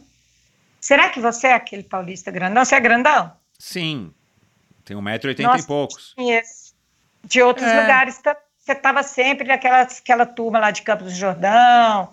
Não, não muito, porque eu não sou mountain biker. Eu treinava para Cape Epic uma semana todo ano durante 2008, 2009, 2010, 8, 9, 10 e 11. É, eu fiz quatro Nós fomos vezes para Campos do seguidas. Jordão no carnaval. Isso. antes do KPF. Você Isso. estava lá? Na casa da. Eu não Você fiquei na casa da Adri, não. Não fiquei na casa da Adri, eu fiquei na não, casa... não era da Adri, não. Era na casa da mãe do Jaimão, que a gente alugou. O Dudu estava lá. O Dudu Ah, não, eu devo ter... Eu devo... é, não, eu não fiquei na casa da mãe do Jaime. É, Você pedalava. É então Eu provavelmente... pedalei com o Dudu naquele carnaval o tempo inteiro, todos os dias. Vai ver Bom. que você estava lá também pedalando comigo e a gente nem sabia, tá vendo? Não, não, a gente, é, é, assim, a gente não sabia hoje, mas a gente, a gente deve É, ter se eu falado, se conheceu, mas eu não me recordo agora, engraçado. E eu tenho, eu tenho quase certeza que foi 8, 9, 10 e 11. E aí eu me mudei para São Paulo em outubro desse mesmo ano, que eu estava morando no Ceará na época. Mas enfim, é, É. curioso eu não me recordar de você, você não se recordar de mim. Eu, não sei- eu vou olhar aqui depois, no, É. enfim, nos meus arquivos, aqui nas minhas fotos, para ver qual foi o último ano, que foi o ano que eu fiz com o Dudu. Fiz com o Daniel Perti um ano antes. É, e nesse ano eu fiz com o Dudu. É, mas enfim. Então você foi o terceiro da, do casamento dos dois. Então, é. eu fiz primeiro com o Dani, aí o Dani não quis mais voltar, aí eu tive que convidar o Dudu, porque eu falei, bom, se o Dani não quer voltar, o Dudu tá sem companhia, né? É, e aí fiz com o Dudu ah, no Dudu último é ano. meu amigo aqui. É, eu imagino, eu imagino. Gente A boníssima. gente troca. É, a gente tem o mesmo geriatra. Aliás, o Dudu vai ser um dos meus próximos convidados. Eu preciso chamar Ah, ele logo. É, preciso chamar ele logo aqui. É, antes que ele comece a esquecer das coisas também. Mas, ô, Raquel, é, e de onde que você acha que vem, é, de onde que vem esse teu desempenho, é, essa vontade, né, de fazer tudo isso? Assim, você tem algum segredo? Você toma aí de manhã um, um suco de beterraba com não sei o que, gengibre, com uma folha de samambaia, ou sei lá o que. Qual que é o teu segredo para para ter esse desempenho, né? Não só a energia, né? A energia faz parte, mas assim, para você também ter esse desempenho, para você ter essa vontade de fazer uma prova, quebrar aquela vírgula term, termina, toma um tombaço desse, se quebra toda, mas você quer continuar, mantém um bom humor. De onde que vem essa, essa esse, qual é o segredo? Eu acho que é a teimosia mesmo, sou teimosa. e eu não gosto de perder, Aham. né? não gosto de ser derrotada por situações, não é perder, é, perder não ser a primeira, não, é Aham. ser derrotada pelas situações, né? E eu sou, sempre fui muito independente, sempre me virei nas coisas. Agora, eu procuro me informar, né? Eu faço tudo que todo atleta faz, assim. Eu procuro dormir bem, eu durmo cedo, acordo cedo, eu treino todos os dias, me alimento bem, né? Não bebo, não fumo, mas é por prazer, não é porque é, eu sofro para isso, não, porque o esporte é, É. é meu lazer, né? Aham. Então é porque eu, não- eu, eu tinha uma vida que era na noite, e eu mudei para o dia. Não é, foi uma escolha natural. não- Uhum. E então eu faço tudo que tem que ser feito, não por obrigação. né? E eu sou teimosa, eu não desisto fácil Uhum. né, de nada. Uhum. Então, acho que isso é uma característica. Além, além de pedalar e de se alimentar bem, dormir bem e tal, você faz algum, você faz algum treino, assim, alguma atividade, alguma, algum treino complementar? Sei lá, faz musculação, faz Menino, eu fazia musculação há mil anos. Funcional, vai revezando, né? Aham. Aí eu mudei de trabalho, de localização, e passei aí de bicicleta para o trabalho. Então, a minha ida e vinda para casa me toma mais uma hora e meia do dia. Uhum. E eu sempre ia para academia, na volta, eu parava o carro na academia, fazia, né, vim embora. Aí não tenho mais esse tempo. Aham. Então, fiquei quatro anos sem fazer nada complementar. Aí agora, aí comecei a treinar com a Bita, da Bita Esportes, que é uma pessoa muito interessante também de se chamar. Uhum. E aí, esse ano, com a pandemia, a Bita passou a dar aulas pela internet. E eu, como eu te disse, eu tô, continuo trabalhando, né? Eu tenho uma equipe de 21 professoras. Aham. Então eu passo, como a gente está sem as crianças, né, com pouquíssimas crianças, eu passei a fazer com elas as aulas da Bita. Então tem cento e alguns dias que eu faço de segunda a sexta as aulas de funcional com, a, com as minhas professoras. Muitas delas eram totalmente sedentárias, e hoje elas falam para mim assim: nossa, Raquel, quando acabar a pandemia, como que a gente vai fazer? Que a gente não vai mais ter a, a ginástica. e assim, tipo, nossa, hoje eu consigo subir no ônibus tranquilo. A outra, nossa, eu consigo amarrar meu tênis sem sentir dor. Então está sendo uma experiência sensacional. E aí eu retomei os meus exercícios de fortalecimento, né, e alongamento além de compartilhar com a minha equipe. Está sendo uma experiência fantástica. Acho que eu vou estudar educação física. Olha lá. que legal. Uh, você disse que tem cinco bicicletas e teve uma certa altura aí que você disse que, que tinha uma bicicleta que você deu um nome X, a, a Specialized Verdinha, né? Sua primeira. Como é que era o nome? Ah, Twig. Twig, Twig, é, Twig, Twig, Twig. É a modelo. a modelo, é isso que eu ia falar. Twig é modelo, é. eu lembro direitinho. Ah. A primeira magrela, modelo magrela, né? é, pelo jeito você adora bicicletas, assim, você é daquelas que curte, é, enfim, né? Você está sempre procurando na, na, na, internet, você vai na loja quando dava para ir na loja, você vai na loja e fica vendo quais são as novidades.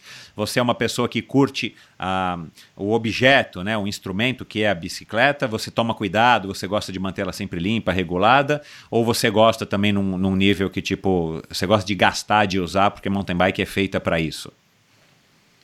Eu sou obsessiva com as minhas bicicletas. Quando eu tenho que vender uma dor profunda, por mim eu teria todas até hoje aqui. Sou, sabe, não tem esse negócio de mulher ter mania de sapato? Ah. Eu tenho mania de bicicleta. sapato seria bem mais barato. É. Eu sou super cuidadosa, não só com as bicicletas, mas com tudo que eu tenho. Uhum. Então eu chego, lavo, mountain bike eu lavo todas as vezes. Sei lavar bem, eu tive um namorado que é mecânico, Uhum. E ele me ensinou a lavar bicicleta super bem e super rápido. E tenho horror de problema mecânico que me tira de prova. É, é. Então as minhas bicicletas estão super sempre em dia. Ah, ótimo. É, mas eu sou atleta da Trip Aventura, que é a maior loja de é, bicicleta aqui do nosso estado, né? É. E os meninos da oficina lá são show demais. O David que, e, e o Sidão, que cuida das minhas bicicletas. Uhum. Então elas passam temporada, sempre tem alguma por lá, uhum. internada. Uhum. Mas são elas, bem cuidadas. Elas têm nome? Todas têm nome? Todas têm nome, claro. Quais são os nomes das que e você hoje tá eu hoje? tenho a minha Speed, minha Speed chama Lilith. Tá. Um amigo que falou para mim, Raquel, já quando eu, chegou o quadro para mim, que é uma Mira S-Works, uma edição especial da campeã mundial. Então ela é toda linda, ela está até aqui porque ela está no rolo. E aí chegou, fiquei super emocionado, falei, nossa, que nome eu vou dar para ela? E ele falou, Raquel, Lilith é a sua cara. Uhum. Não sei se você conhece a história da Lilith. É, eu conheço esse nome, mas eu não estou me recordando aqui. Fala rapidamente o que, que é. Rapidamente, Deus fez o homem e a mulher, uhum. Adão e Lilith. Ah, Só que a é Lilith, uhum. ela era muito rebelde. Lilith não se submetia a Adão de jeito nenhum. Então ela não, ela falava não, eu, nós não somos feitos do mesmo barro. Por que que eu vou ser tratada diferente? Foi, foi a primeira feminista da história. Exatamente. Aí os anjos procuraram ela, falaram, ô, ô, oh, faz a colher de chá, deixa o Adão mandar. e ela, de jeito nenhum. Então eles, ela foi, virou o anjo do mal lá, aquelas coisas bíblicas, uhum. e aí tiraram a costela do Adão para fazer a Eva, porque assim eles não seriam feitos do mesmo barro. Certo? Ah, não sabia Começa disso, aí. que legal. Demônio do, no Mar Vermelho, quem foi Lilith? Eu já achei aqui um link, tá? Vai falando, eu tô, eu tô prestando atenção. Mas ó, essa parte má aí da Lilith que fala que ela, ela exigiu a todas as crianças, não sei o que, não sei o que, isso aí já é intriga da oposição. Ah, tá. Mas então, eu adorei o nome, claro, que ela chama Claro, Lilith. claro, claro. E quais são os outros nomes? A nega é, é, a bicicleta mais gostosa que já foi feita nesse planeta. Ela já é, eu falo que ela parece comigo, que ela é velhinha, mas sobe que é uma trem. Beleza. É uma uma- é, é uma, é, você lembra dessa edição feminina da Specialized? Fate, É uma né? S-Works, assim, peso pena, né? ela é muito leve. Aham. É uma mountain bike que pesa 8,3 kg. Uhum. Como é que eu faço para desfazer? De onde eu me desfaço Não dá. bicicleta? é, não dá. Nem vale Ela a pena. é- é. 2014, eu acho, ninguém paga o que ela vale. Exato, é. é. Não, e para você, e para você ela vale muito mais, né? Porque é uma super bicicleta, né? Ah, e ela tá com XX1 Eagle douradão, então ela é linda. Uau. A última é uma, a Pombi, que é a Epic. Pombinha? É, porque ela é branquinha. Então ela parece uma pomba. Aham, E é a Full, né? Uma Aham. Specialized também, a, Aham. a Epic Pro. E tem a Diverge, que é a Diana, que é a, a Gravel. né? Legal. E tem meu caminhãozinho. Meu caminhãozinho é uma Ah. Specialized Ariel, que é uma urbana híbrida. Eu chamo de caminhãozinho, que é o que me leva para o trabalho e traz o trabalho, que agora está lá com o meu menino para carregar Ah. a neta. Legal, legal. É, você, é, você, você mexe nas bicicletas, assim, não precisa, né, enfim, tirar, sei lá, caixa de movimento central, ou não precisa saber montar uma roda, mas, coisas. mas você mexe, assim, você sabe dar um ajuste. Algumas coisas eu faço. Por, Aham. na- por exemplo, na Diverge, na outra urbana, nessa minha de treino eu já me aventuro algumas coisas. Que é trocar corrente, eu troco, né? Essas coisas eventuais. Uhum, uhum. Na minha urbana eu faço tudo. Troco Aham. cabo, porque aí é, é uma- um câmbio mais simples, né? Então, Claro, se é. eu errar, o prejuízo é menor. Legal. É, Mas É. uma situação de aperto. Agora, uma revisão, assim, não. Aí É. os meninos fazem. é, talvez não Nossa. haja também necessidade, né, da pessoa também saber mexer nesse nível, até porque começa a exigir um ferramentas mais meio, específicas. É, no meio de um- do mato, no meio de uma prova, grande parte eu, eu sei resolver, sabe? Uhum, uhum. Você também acha que é, as mulheres devem também, as mulheres que pedalam devem também se apropriar desse conhecimento justamente para para poder se sentirem mais independentes e poderem ter mais autonomia, seja numa trilha, numa estrada ou mesmo na- no transporte urbano, de minimamente saber trocar um pneu, saber arrumar um- uma corrente que caiu, essas coisas bem básicas, né?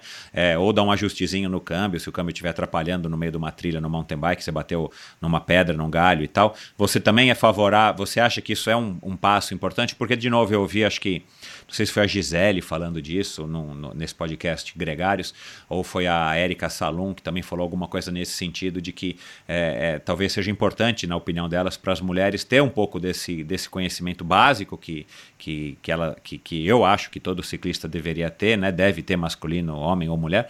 Mas você, você acha que isso também faz parte do, do um, enfim, de uma apropriação né, ma- mais, mais correta ou mais apropriada para que as mulheres se sintam menos dependentes de ter que estar com um homem para eventualmente trocar uma corrente ou coisa do tipo? Nossa, eu acho fundamental. Fundamental. O, né? bás- é, o básico para você se virar numa situação Poder voltar para casa, né? Poder terminar o É, treino. você depender de alguém para sair de bicicleta, porque você não consegue resolver um problema, isso é terrível. Eu sou muito É. independente. Aham. Eu não gosto de depender de ninguém para nada, nada, Uhum. assim. Uhum. Eu faço tudo, eu faço parte elétrica aqui em casa, tudo, tudo, tudo eu resolvo. Uhum. Então, com a minha bicicleta também. Mas o mínimo, né, para você voltar para casa, eu acho importante. É, uma questão de segurança, né, para é. você. É. É, agora, eu gosto muito. Eu adoro lavar bicicleta, adoro ficar mexendo com ela. Eu te falei que eu gosto de ficar olhando para ela ali, ó. Ela tá ali, eu fico olhando. Aí vai da pessoa, né? Eu conheço muitos homens que não, não, não sabem fazer nada na bicicleta também, É, é. né? Não é? É, não são É. só as mulheres, é. É, eu tive um parceiro na Brasil Ride que teve uma etapa que choveu muito, muito, muito. Então, meu freio agarrou assim na, no disco, fechou no disco Hum, e não soltava. E aí eu tive que parar e tirar as pastilhas e seguir sem freio. Esse parceiro, ele não tinha a menor ideia do que, que eu estava fazendo. Ele não sabia tirar uma pastilha de freio. uhum, Ele, não- ele ficou parado, olhando assim. Ele não conseguia nem me ajudar. uhum. Então, isso não é uma, uma característica feminina, né? Eu Uhum. acho que é uma característica da pessoa que não tem interesse mesmo nessas é, coisas, é, né? É, é. É, eu, eu acho, né? Eu, eu pedalo há muitos anos, eu acho que isso faz parte da. teria que fazer parte da cultura do ciclista, você saber Sim. pelo menos como é que você faz para voltar para casa, né? Sim. Pedalando. Inclusive, o que, que você leva no bolso? Eu tenho até que gravar um, um vídeo que me pediram lá da Mulheres Ciclistas, uhum. com o que, que eu levo no bolso. Porque quando eu falei tudo que eu levo no bolso, as pessoas até assustam, falam, mas se acontecer alguma coisa, eu tenho. Exato. Sabe? E eu, e olha, sinceramente, eu fico muito irritada quando como hoje aconteceu. Você passa por um ciclista no meio da trilha, ele fala assim: Você tem uma bomba? É. Tá? Aí eu falei: Olha aqui, meu filho, eu tenho, mas eu tenho horário com o Michel, não ah. posso esperar você encher o seu pneu, então você pede para outro. Legal. Mas é ah, importante você é. levar sempre a chavear. Eu levo tudo, eu levo pinça, eu levo isqueiro. Ah, leva pinça, leva. Ou isqueiro? Eu levo Imagina de speed. Uhum. Aquelas limalhazinhas do asfalto. Aqui é. tem muito caminhão de mineradora. Não, não, eu também levo, eu também levo. Eu não consigo é. tirar aquilo com, não, é, só se fosse colocar... com dentes. É, né? é horrível, né? É horrível. É. Aí eu levo uma pinça, porque senão você vai furar quantas câmeras você colocasse para furar. Exato. Então, é. eu, eu aprendi eu... isso com um amigo meu, o, o Ricardo Kisuko, uh, já faz alguns anos.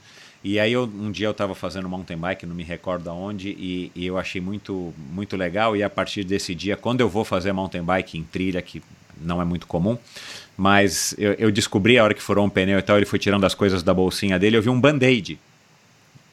E aí eu falei, cara, band-aid, né? Você tá com algum machucado no, em algum lugar que você precisa eventualmente trocar o band-aid no meio da trilha? E ele falou, não, porque às vezes você tem que empurrar a bike por muito tempo, seja porque é um percurso ruim ou porque é uma subida que você não consegue passar e tal.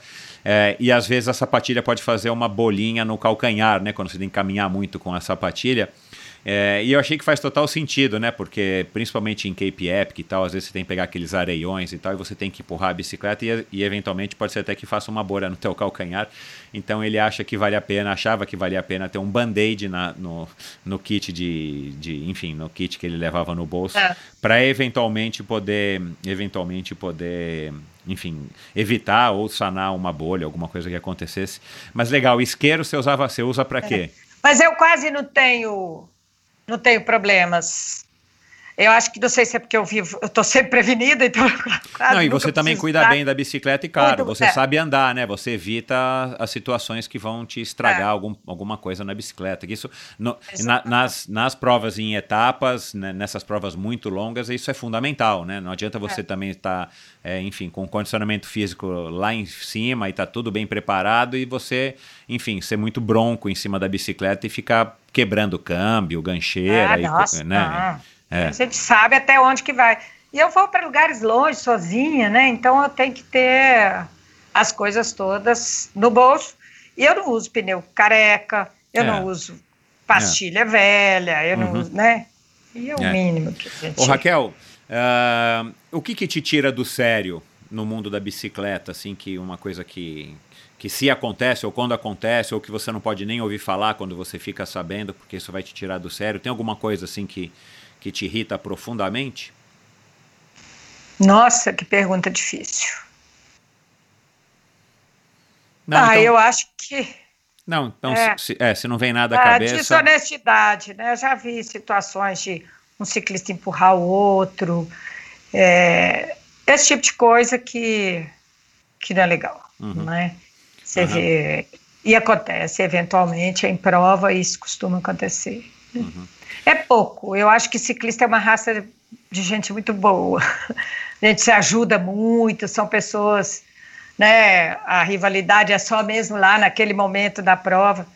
Mas eu acho que tem um momento do sangue quente, né? Que eu já vi ciclista que empurra o outro para no sprint final, essas coisas. Isso aí realmente é, inadmissível. Uhum. Mas.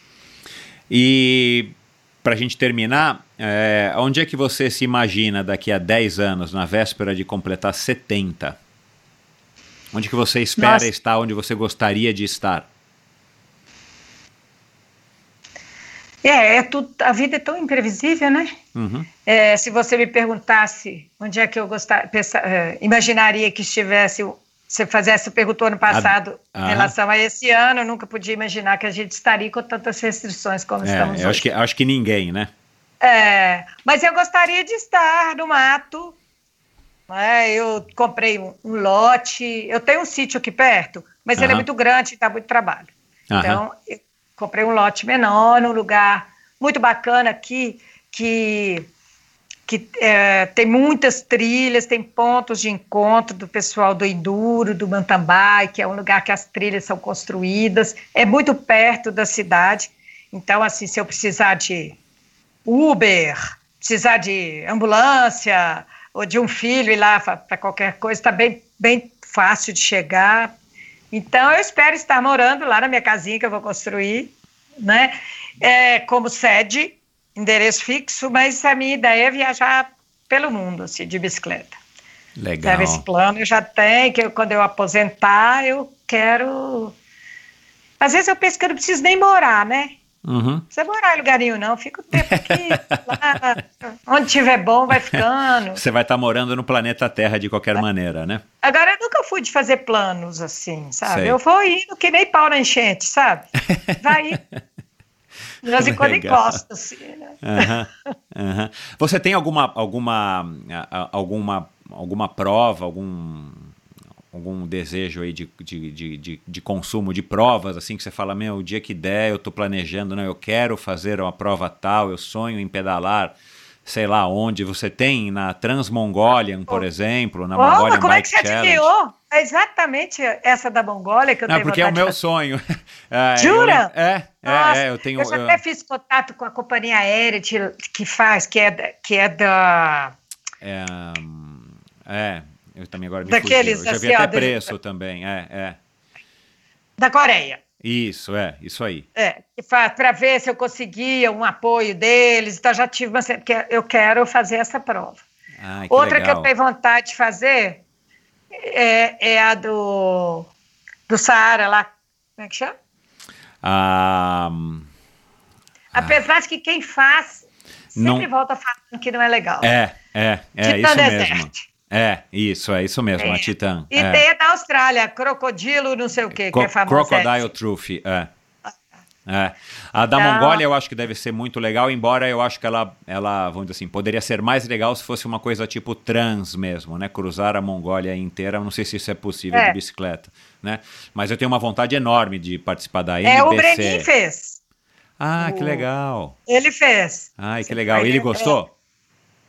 Gostou muito, mas eu preciso saber mais detalhes dele. Eu conheço duas pessoas que fez, o Breninho e o outro é aquele menino, aquele português que foi namorado da, da Luli, mas ele Uhum. faleceu, né? É. São só é. essas duas pessoas que eu conheço que fizeram. É. Mas eu tenho muita vontade de ir. É, o Mongolian Bike Challenge. Diz É, que é meio, eu também. É, que tem, assim, você fica horas e horas e horas e horas sem nem meio metro de subida, né? Plano, plano, plano, É, plano. né? é uma planície, é, uma planície, é. É. Muito E- frio de noite, quente de dia. É, Mas eu aí. doida para conhecer aqueles. É, e uma Aquelas- curiosidade, e uma curiosidade é o, é o, o país com a menor densidade demográfica do mundo. Sim.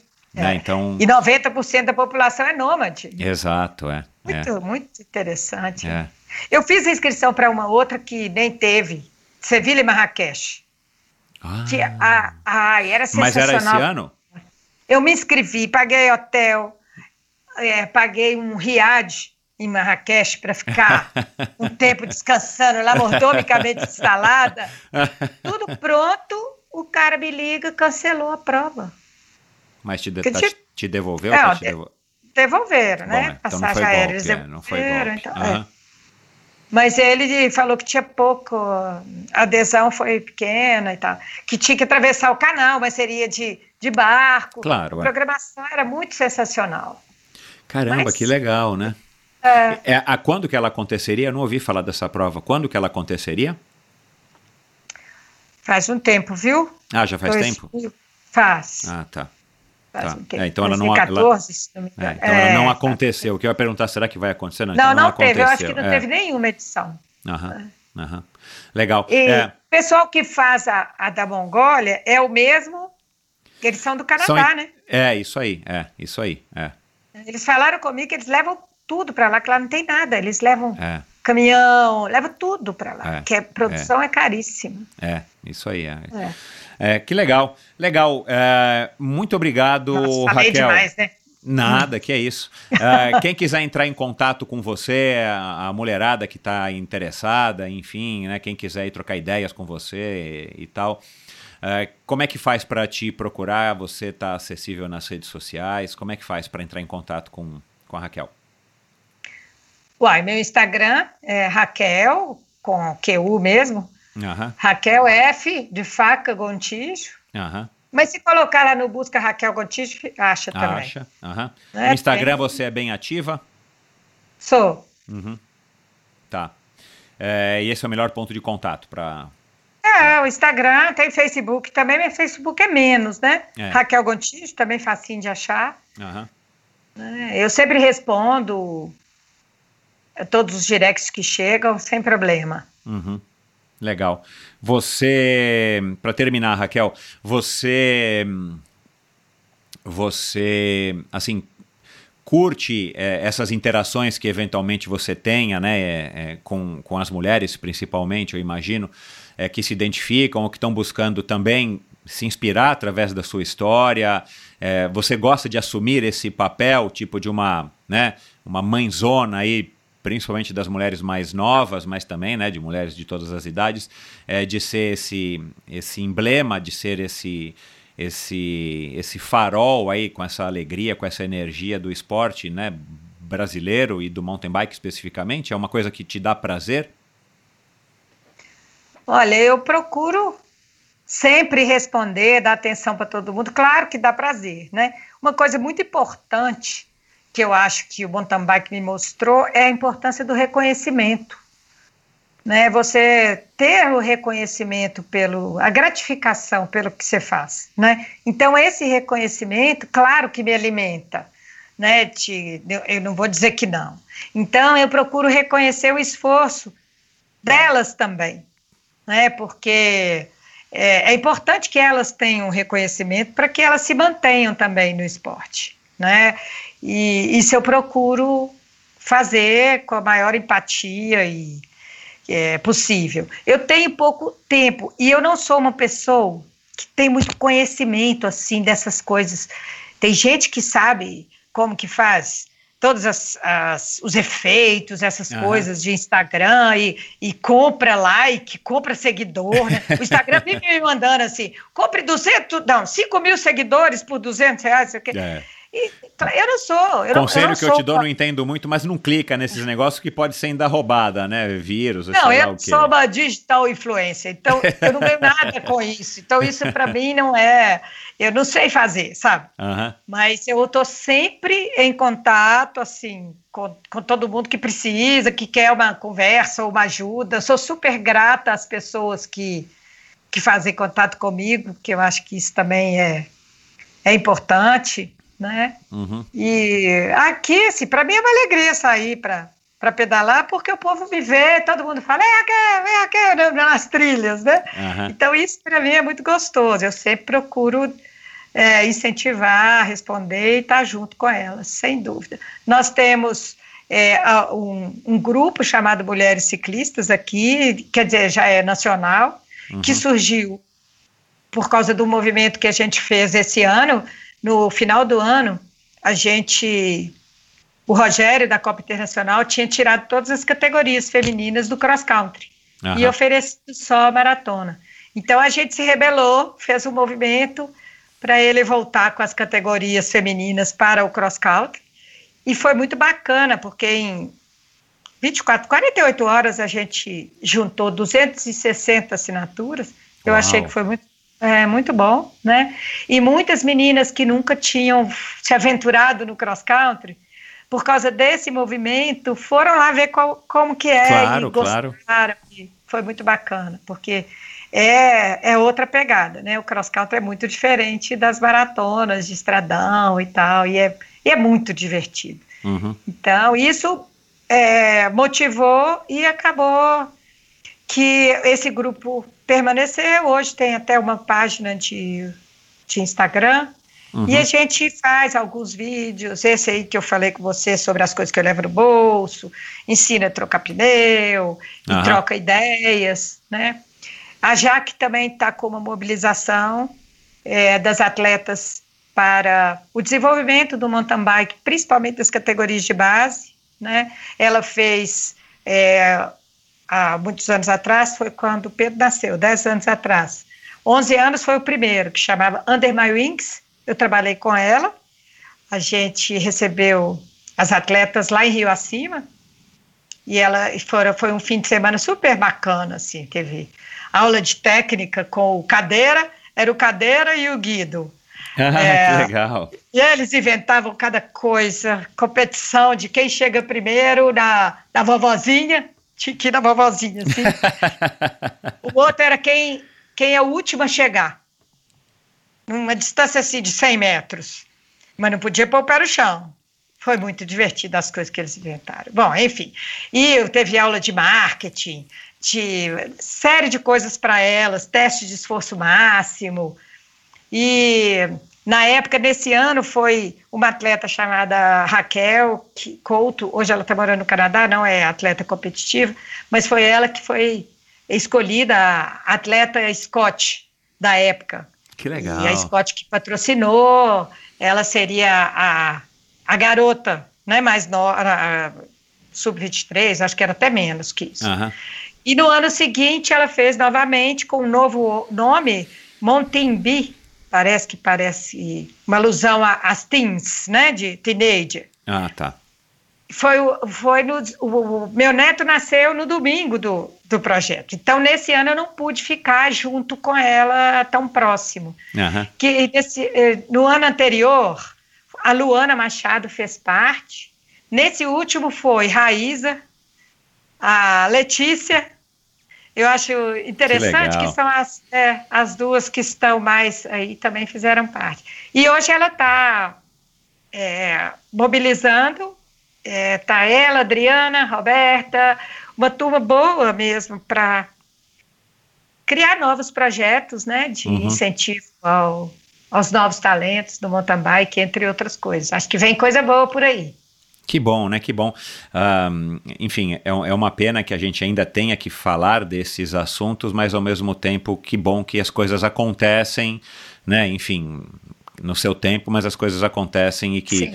tomara que daqui a pouco a gente não precise mais ficar mencionando esse tipo de, de, de ação para que, enfim, vocês, é, as é. mulheres em geral, ocupem os mesmos espaços que os homens no mountain bike brasileiro e, e, e no esporte de uma maneira geral. É, Raquel, muito obrigado. Quer fazer umas últimas considerações antes da gente se despedir aí da, entre a gente e do nosso ouvinte? Eu só quero agradecer. Acho que eu falo muito, né? Já nem lembro mais tudo que eu falei. Mas eu quero dizer para as meninas aí de 40, 50, 60, que nunca é tarde para nada. Para nada. Nunca é tarde para pedalar, assim como nunca é tarde para nada.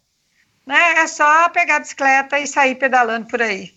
Isso aí. Que bom. E, é Raquel, é só, e que muda, a bicicleta muda a vida das pessoas. Cara, a bicicleta, a bicicleta é uma, é uma experiência magnífica e de fato muda. Tantas pessoas que já passaram por aqui é, deram relatos similares, eu tenho a minha própria experiência, enfim, bicicleta é, é algo mágico. Somos privilegiados de, de, de poder ter. É, enfim, vivido né, em torno da bicicleta, ou viver em torno da bicicleta, mas que sirva de motivação para quem nos ouve, que por acaso não, não pedale, que passe a pedalar em qualquer nível, com qualquer bicicleta, porque é uma atividade muito prazerosa de fato. É, inexplicável.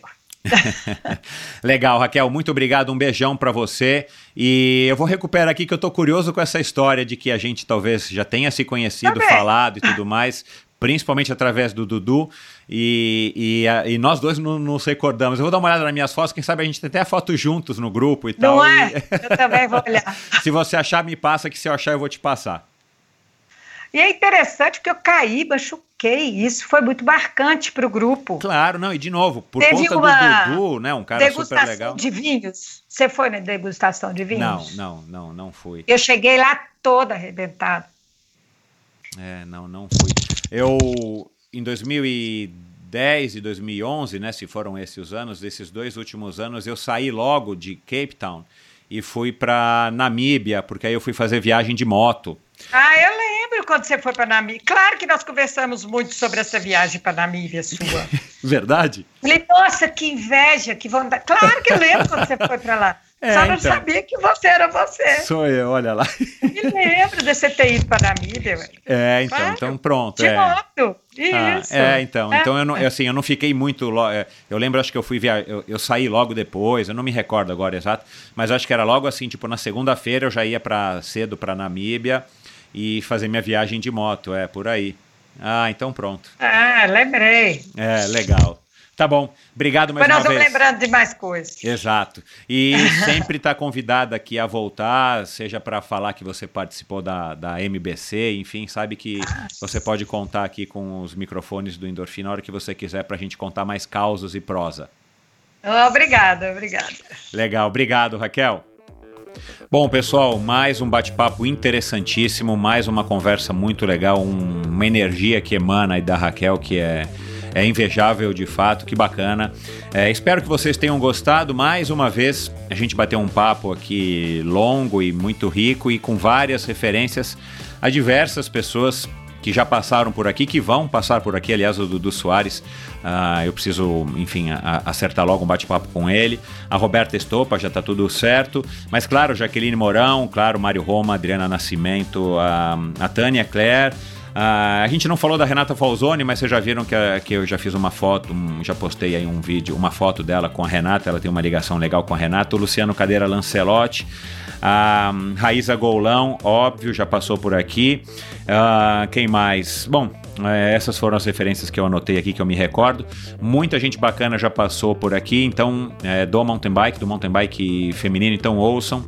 Tem muita gente legal de fato que já passou por aqui, vem muita gente bacana por aí. Deem um alô para Raquel. É, sempre os convidados ficam contentes quando vocês é, os procuram, vocês fazem postagens e tal, é, marcando eles e comentando alguma coisa aí a respeito desse, desse nosso bate-papo que vocês é, acabaram de ouvir. E sempre, como eu digo, sempre mandem para mim seu feedback, façam críticas, comentários e sugestões, não apenas sobre esse episódio, mas de outros episódios, é, de convidados que vocês querem ouvir e tudo mais. É sempre um prazer interagir com vocês e agradeço mais uma vez a, a colaboração, a audiência de vocês e, e o fato de vocês estarem me ajudando a divulgar o Endorfina para cada vez mais pessoas. Então é isso, muito obrigado pela audiência, pessoal. Até o próximo episódio do Endorfina, de novo, com mais um convidado para nos inspirar e nos motivar, como foi esse bate-papo, como é a- essa figura especialíssima que é a Raquel Gontijo. Valeu! Esse episódio foi um oferecimento da Supacas. É a marca de acessórios de ciclismo mais coloridos e casuais do mercado. Encontre os produtos da Supacas no site ultracicle.com.br. E atenção, frete exclusivo para você, ouvinte do Endorfina, em compras a partir de 100 reais. Basta utilizar a palavra endorfina no campo do cupom de desconto antes de finalizar a sua compra e você vai receber o que você comprar a partir de 100 reais sem nenhum custo aí na porta da sua casa. Supacas BR no Instagram. Supacas, lembrando, é com Z no final. Arroba Supacas BR no Instagram. Esse episódio também foi um oferecimento da Bovem Energia. A Bovem é uma comercializadora, uma gestora e uma geradora de energia. Assim como para os meus convidados, para a Bovem, energia é um assunto muito sério. É uma empresa sólida e confiável, com profissionais experientes e treinados para lhe oferecer agilidade no atendimento, robustez e competência na condução dos negócios. Saiba mais em bovem.com.br. De energia, a Bovem entende. E esse episódio, bem como todos os outros, são editados pela produtora Pulsante. Obrigado por ouvir esse episódio do Endorfina. Acesse o endorfinabr.com, vá no post do episódio de hoje para conhecer um pouco mais sobre o meu convidado e alguns assuntos abordados em nossa conversa. Lá você ainda encontra todos os episódios do Endorfina.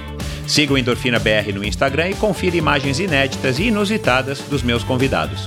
Participe enviando comentários e sugestões. Se você curtiu, colabore assinando Endorfina no seu agregador de podcasts preferido e compartilhando com seus amigos.